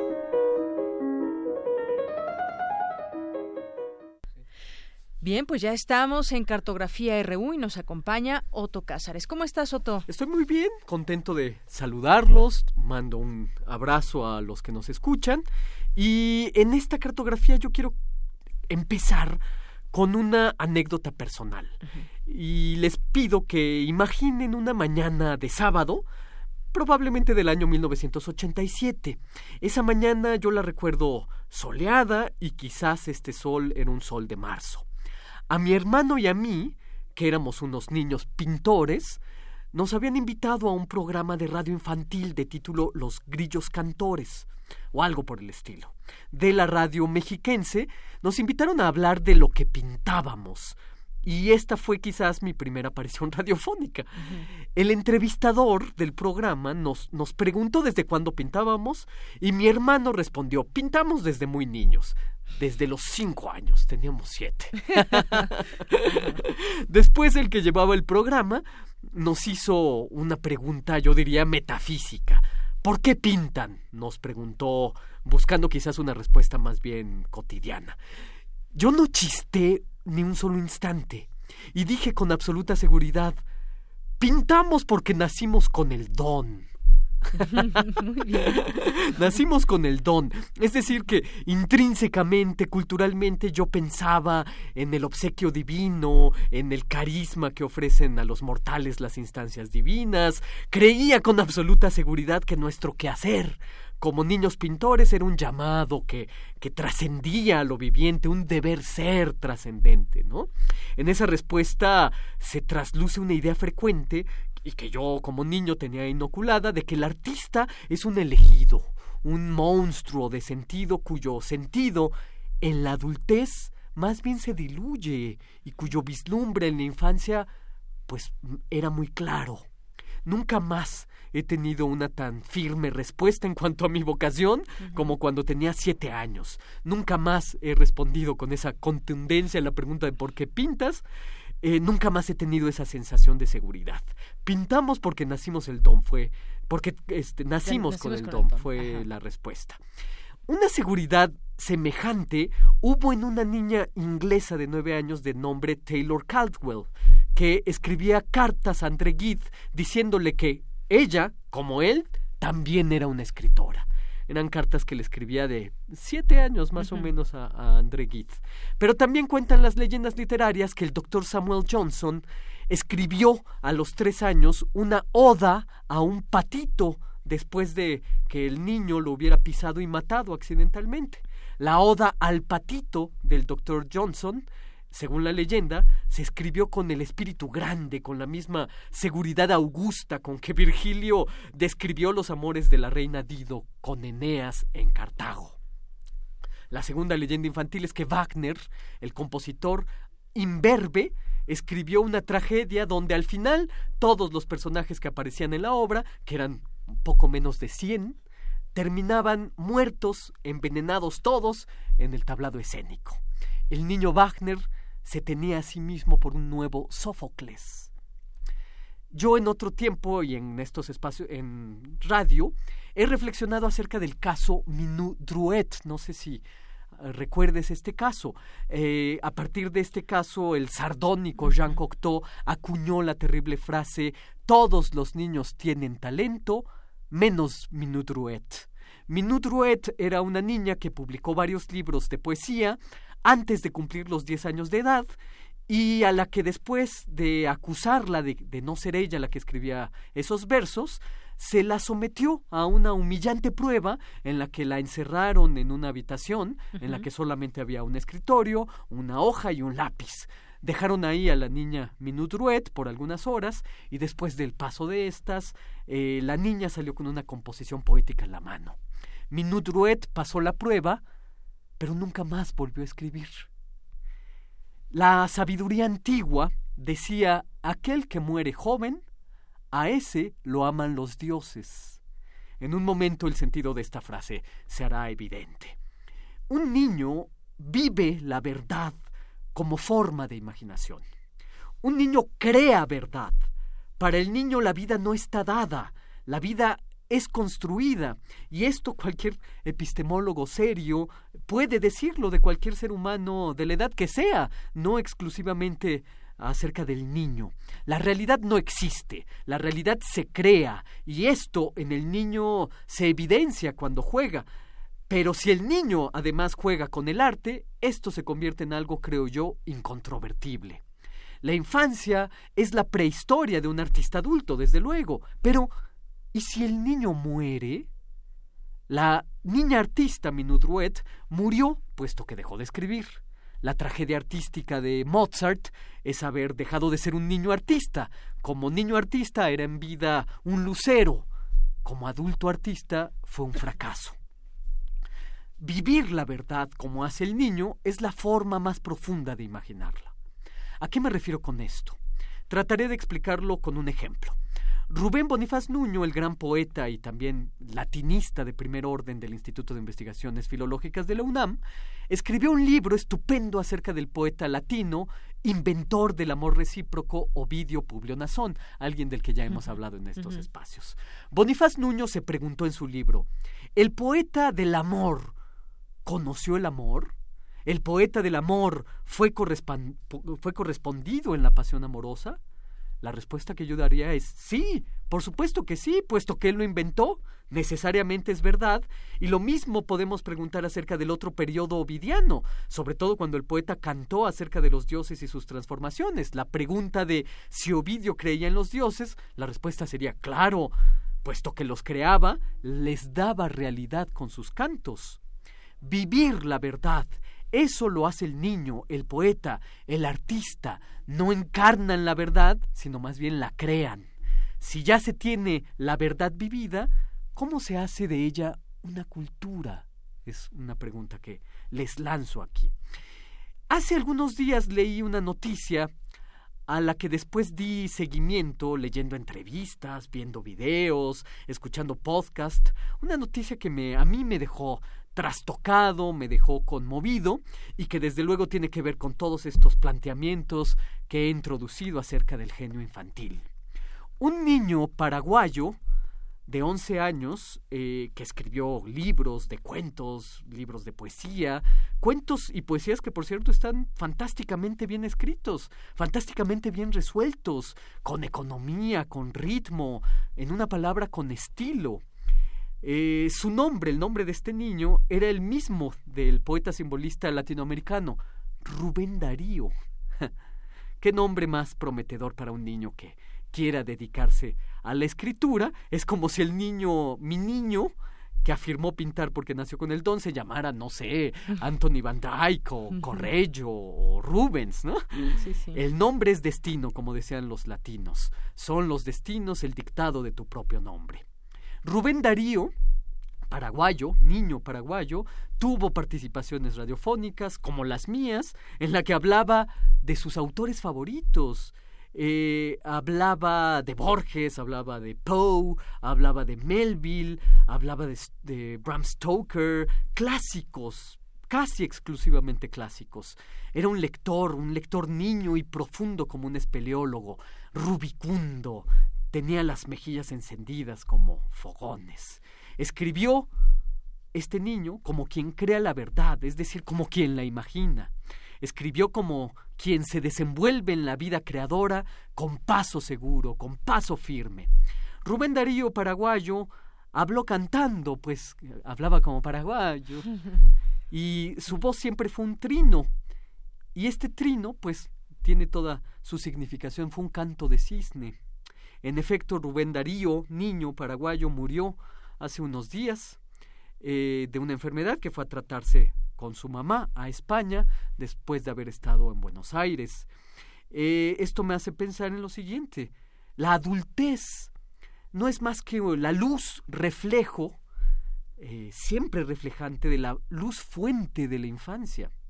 Y del mismo modo que la luna refleja la luz originaria del sol, pues la adultez es la luz reflejo, no la fuente, sino la luz fuente es la infancia. Yo diría aquí en radio, ojalá le haya sobrevenido a Rubén Darío, paraguayo, niño artista, en su prehistoria, un eclipse lunar, una noche momentánea, y que cuando acabe la noche rápida, Rubén Darío, niño poeta, eh, se monte con su voz cantarina de paraguayo en la ola del himno salvaje de Rubén Darío, su tocayo, para criticar su escritura como solamente alguien nacido con el don de escribir podría ser. Esto es lo que yo tengo que decir este lunes 27 de noviembre de 2017. Pues como siempre, excelente cartografía. Eh, Otto, la vida es construida, no está dada. Y además a través de los niños, los niños son maravillosos porque nos vuelven a enseñar eh, la vida a través de sus ojos, son inteligentes, son francos, eh, dicen la verdad se expresan sin ningún temor y a veces pues les vamos matando toda esa inquietud, el mundo quizás, los adultos, el mundo de los adultos, pero hay que, siempre que estemos con un niño hay que aprender de ellos. Sí, sí, hay mucho que aprender. Sin duda, sin duda. Y este caso a mí me pareció eh, bellísimo, me trajo recuerdos personales, por eso comencé con esta anécdota personal, pero sin duda lo que me ocasionó mayor atracción es, eh, primero, tratar de hablar de esto y no darle un tratamiento lacrimoso, ¿no? Porque sin duda es trágico lo que le ocurrió a Rubén Darío.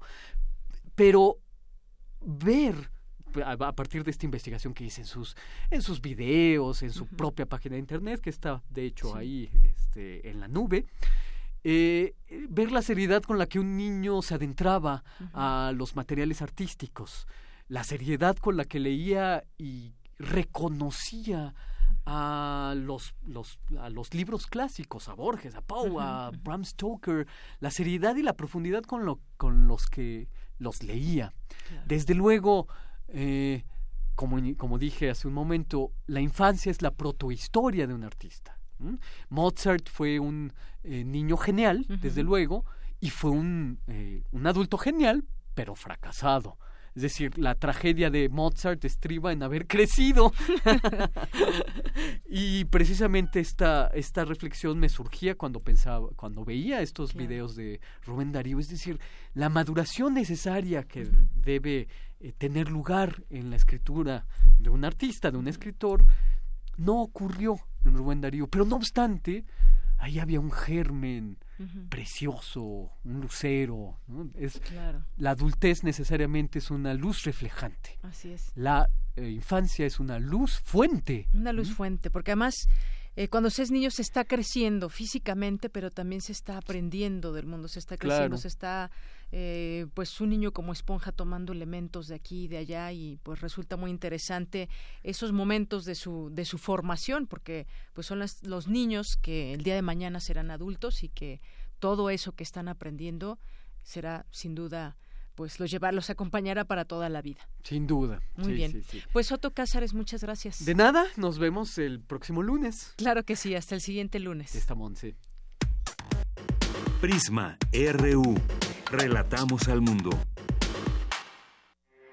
Porque tu opinión es importante, síguenos en nuestras redes sociales, en Facebook como Prisma RU y en Twitter como arroba PrismaRU.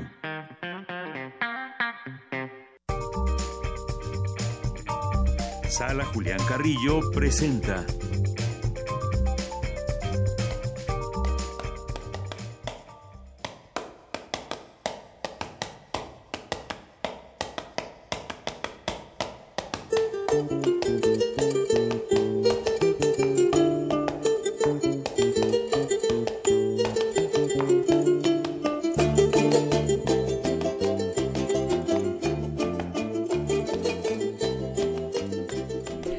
pues ya está aquí con nosotros Montserrat Muñoz Soto. Qué gusto. Monse Magia, voz del mundo. Ay, qué, honor y privilegio. Muchas gracias, compañeros de Yanira Otto.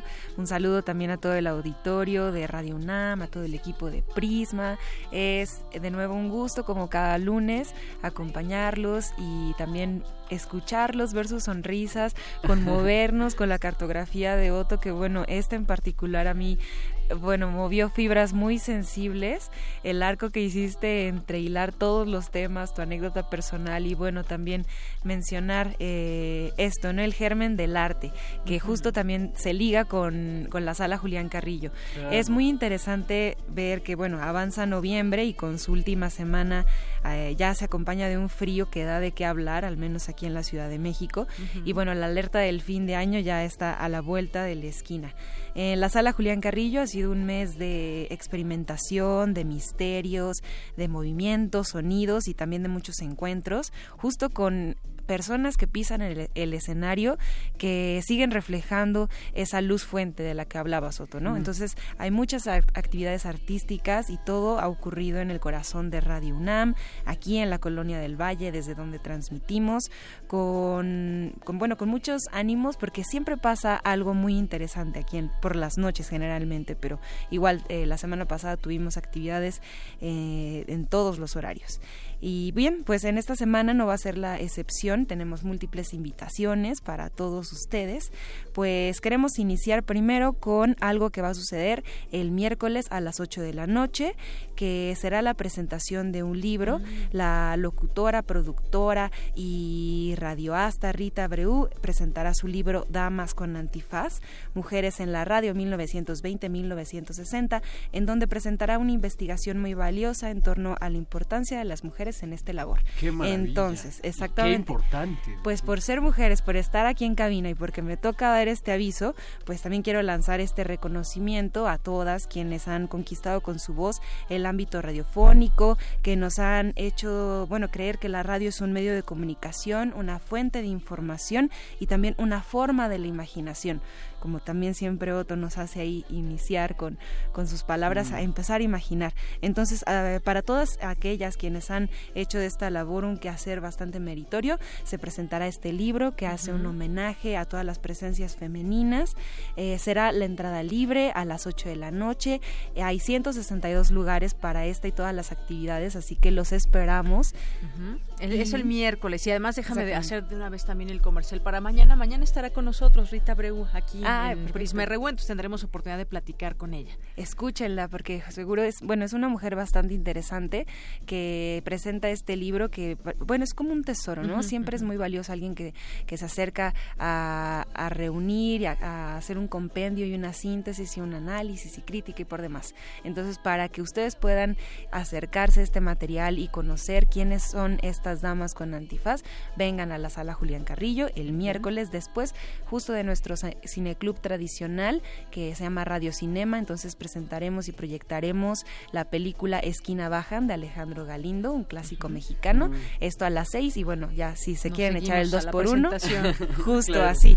Y bien, la pues, permanencia voluntaria. Exacto, exacto. Les van a dar muchas ganas de venir y de quedarse sobre todo. Y bueno, para hacer ya la carrerita de, de la semana, les contamos que los lunes sigue la temporada de aventuras oníricas con Sergio Red y Elena de Aro, dirección de Ruiz Aviñón. Esto es el mundo oculto y la cosmogonía de Lovecraft a través de movimientos y de una obra en total dramaturgia. Esto está hasta el 11 de diciembre. Muchos nos preguntan ahí en Facebook, en el Facebook de la sala Julián Carrillo, ¿hasta cuándo está? Bueno, pues hasta el 11 de diciembre, todos los lunes, está en temporada. Eh, lo que sí es que el martes, que tenemos danza, cerramos ya los unipersonales del Festival de Danza Contemporánea. Será la última función, así que no se la pierdan. Será a las 8 de la noche, como todos los martes de danza. Nos seguimos con el miércoles, que ya lo, lo, resumimos. Los jueves seguimos con esta obra interesantísima que ha, bueno, eh, generado muchas reacciones en el público, además de tener un guion bastante escrito a través de las esferas, la música y con frases muy bonitas como por ejemplo, la música es la medida de todas las cosas. O, por ejemplo, qué singular es la música que acorta y alargue el tiempo de maneras singulares. Entonces, si ustedes quieren saber cuál es la relación entre los planetas, el sonido y la música de las esferas, vengan, por favor, a los jueves a Cazadora de Cometas, la historia de los hermanos Herschel, de Lina y William Herschel, alemanes que, bueno, fueron inventores y astrónomos también. Oye, Monsi, una pregunta. ¿Y esas frases las memorizaste de tus estancias? de tus de, de, tu atención como espectadora? Es verdad, nos gusta en particular quedarnos a las funciones y bueno, eh, también tienen periodos de ensayos y hablamos con los artistas que muchas veces justo como decía Soto, vemos cuál es el reflejo de esta luz fuente en ellos de, bueno, es que también son demasiado talentosos, entonces no hay que perderse ninguna de las funciones y en lo particular yo siempre entro a todas pues y bueno, pues sí, yo me las aprendo un este poco. Sí, la verdad sí es, es de verdad un caramelo estar todos los días aquí en la noche. Así que vengan, conózcanos, acérquense, cuéntenos. Si alguien está hmm. ahorita también escuchando, puede darle like a la página de Facebook de la sala Julián Carrillo. Ahí también estamos publicando todo y pues nos cuentan y nos mandan por ahí también un saludo así, ah, yo escuché en Prisma y voy a ir. Entonces aquí los esperamos. Sí, siempre hacen falta esos comentarios también. Exactamente. y bueno, ya para cerrar, eh, también tenemos actividad de los fines de semana y arrancamos ya eh, con los viernes, viernes de intersecciones, solo nos quedan dos conciertos. Este viernes con la música, folk y buena vibra de las iguanas, que son chicas muy talentosas, tocan tambores, juguetes, percusiones, traen a sus músicos invitados, hablan de la tierra, de los colibríes, de todo lo que les mueve a ellas en particular eh, en el folk tradicional mexicano. Esto será el viernes a las 9, de nueva entrada libre. Y los sábados eh, tenemos las últimas funciones de Sutura, una, em, una coreografía, una puesta en escena dancística sobre el trastorno psicológico esto es a la una. Y los domingos, ya para cerrar con dos flechazos al corazón, a la una la obra Efigies de teatro, totalmente entrada libre también. Em, un cadáver, cuatro sospechosas, eh, una puesta en escena y un guion bastante, bastante meritorios. Y ya para terminar, lectura de Max Aub, de sus obras, una serie de dos eh, puestas en, en, pues, en escena y también de, bueno, lecturas. Habrá bastante que comentar sobre, sobre este personaje, es un homenaje realmente y es a las 5 de la tarde. Y entonces igual si quieren venir, es domingo 26 y el domingo 3 de diciembre a las 17 horas. Muy bien, que un, radio escucha nos mandó ya una foto de Figie que estuvo ayer en esta obra de teatro. Le mandamos muchos saludos y pues eso también nos da mucho gusto que compartan con eh. nosotros sus opiniones, sus fotos, lo que quieran compartir. Pero ahí está la cartelera que es muy rica, muy rica que nos presenta la sala Julián Carrillo. Sí, es que agasajo. Y además que agasajo esto que hemos creado radiofónicamente. Ahora, después de mi cartografía, tengo el privilegio de tener este sobremesa con ustedes. ¡Qué maravilla! Muy bien, podemos ponerle sobremesa esta sección después de Monse. Creo que sería una buena idea, ¿eh? Ha nacido una esta sobremesa quiero contarles algo. Yo recuerdo ahora que estamos con el tema del libro fantástico de Rita Abreu, yo recuerdo estas escuchas radiofónicas de la maestra Alicia Sendejas y de Raquel Tibol, cuya voz eh, comenzó a, a, oírse en Radio UNAM y después en la institución hermana que es Opus 94 que en el caso del el, libro de Rita Abreu es un, periodo, un periodo de estudio mucho más específico, es del 40 al 60, ¿verdad? Es del 20 al 60. Ah, del 20 al 60. Sí, justo. Es decir, es de mucho más amplio desde los espectro. inicios. Sí, exacto, exacto, de la radiofonía en México. claro qué maravilla, qué investigación más necesaria. Más necesaria y además de esas voces que nos acompañan en muchas cosas que hacemos en nuestra vida cotidiana y que de pronto reconocemos la voz, no reconocemos quizás la imagen, la persona, pero reconocemos esa voz y ese mensaje que nos que nos acompaña. Claro, la voz como creadora de eh, también de pensamiento, desde luego, de visiones del mundo, de maneras de comprender el mundo. Muy bien. De cultura y conocimiento también. Sin duda, pues, claro. Como la de ustedes, por cierto. ¿eh? Muchas Este, gracias. Dicho Otto. sea de paso, Mm, que por las quiero y las admiro mucho Gracias. con esta eh, oportunidad del libro de Rita Abreu. Muy bien, muchas gracias. Ya mañana también tendremos oportunidad de presentarla aquí en este espacio. Y si les parece bien, pues nos despedimos con música, eh, elección de nuestro productor Rodrigo Aguilar, Jimi Hendrix, esta canción que se llama Crosstown Traffic. Hace rato que hablabas de la música. El buen Jimmy. Sí. Bueno, con esto nos despedimos. Muchísimas gracias por su atención. Estaba viendo aquí la, la- la efeméride. Es, eh, nació un día como hoy, 27 de noviembre de 1942. Con eso nos despedimos. Gracias a ambos. Y gracias a todo el Bueno, auditorio. Vamos a ir Jimi Hendrix. todo Está este, bien. la Jimi Hendrix Hasta Experience. mañana. Buenas tardes. Adiós.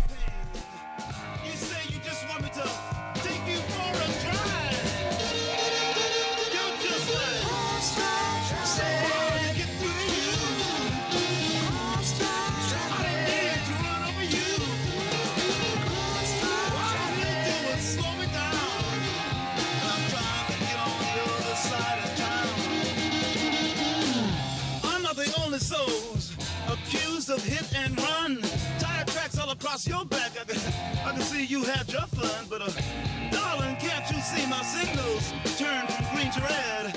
And with you, I can see a traffic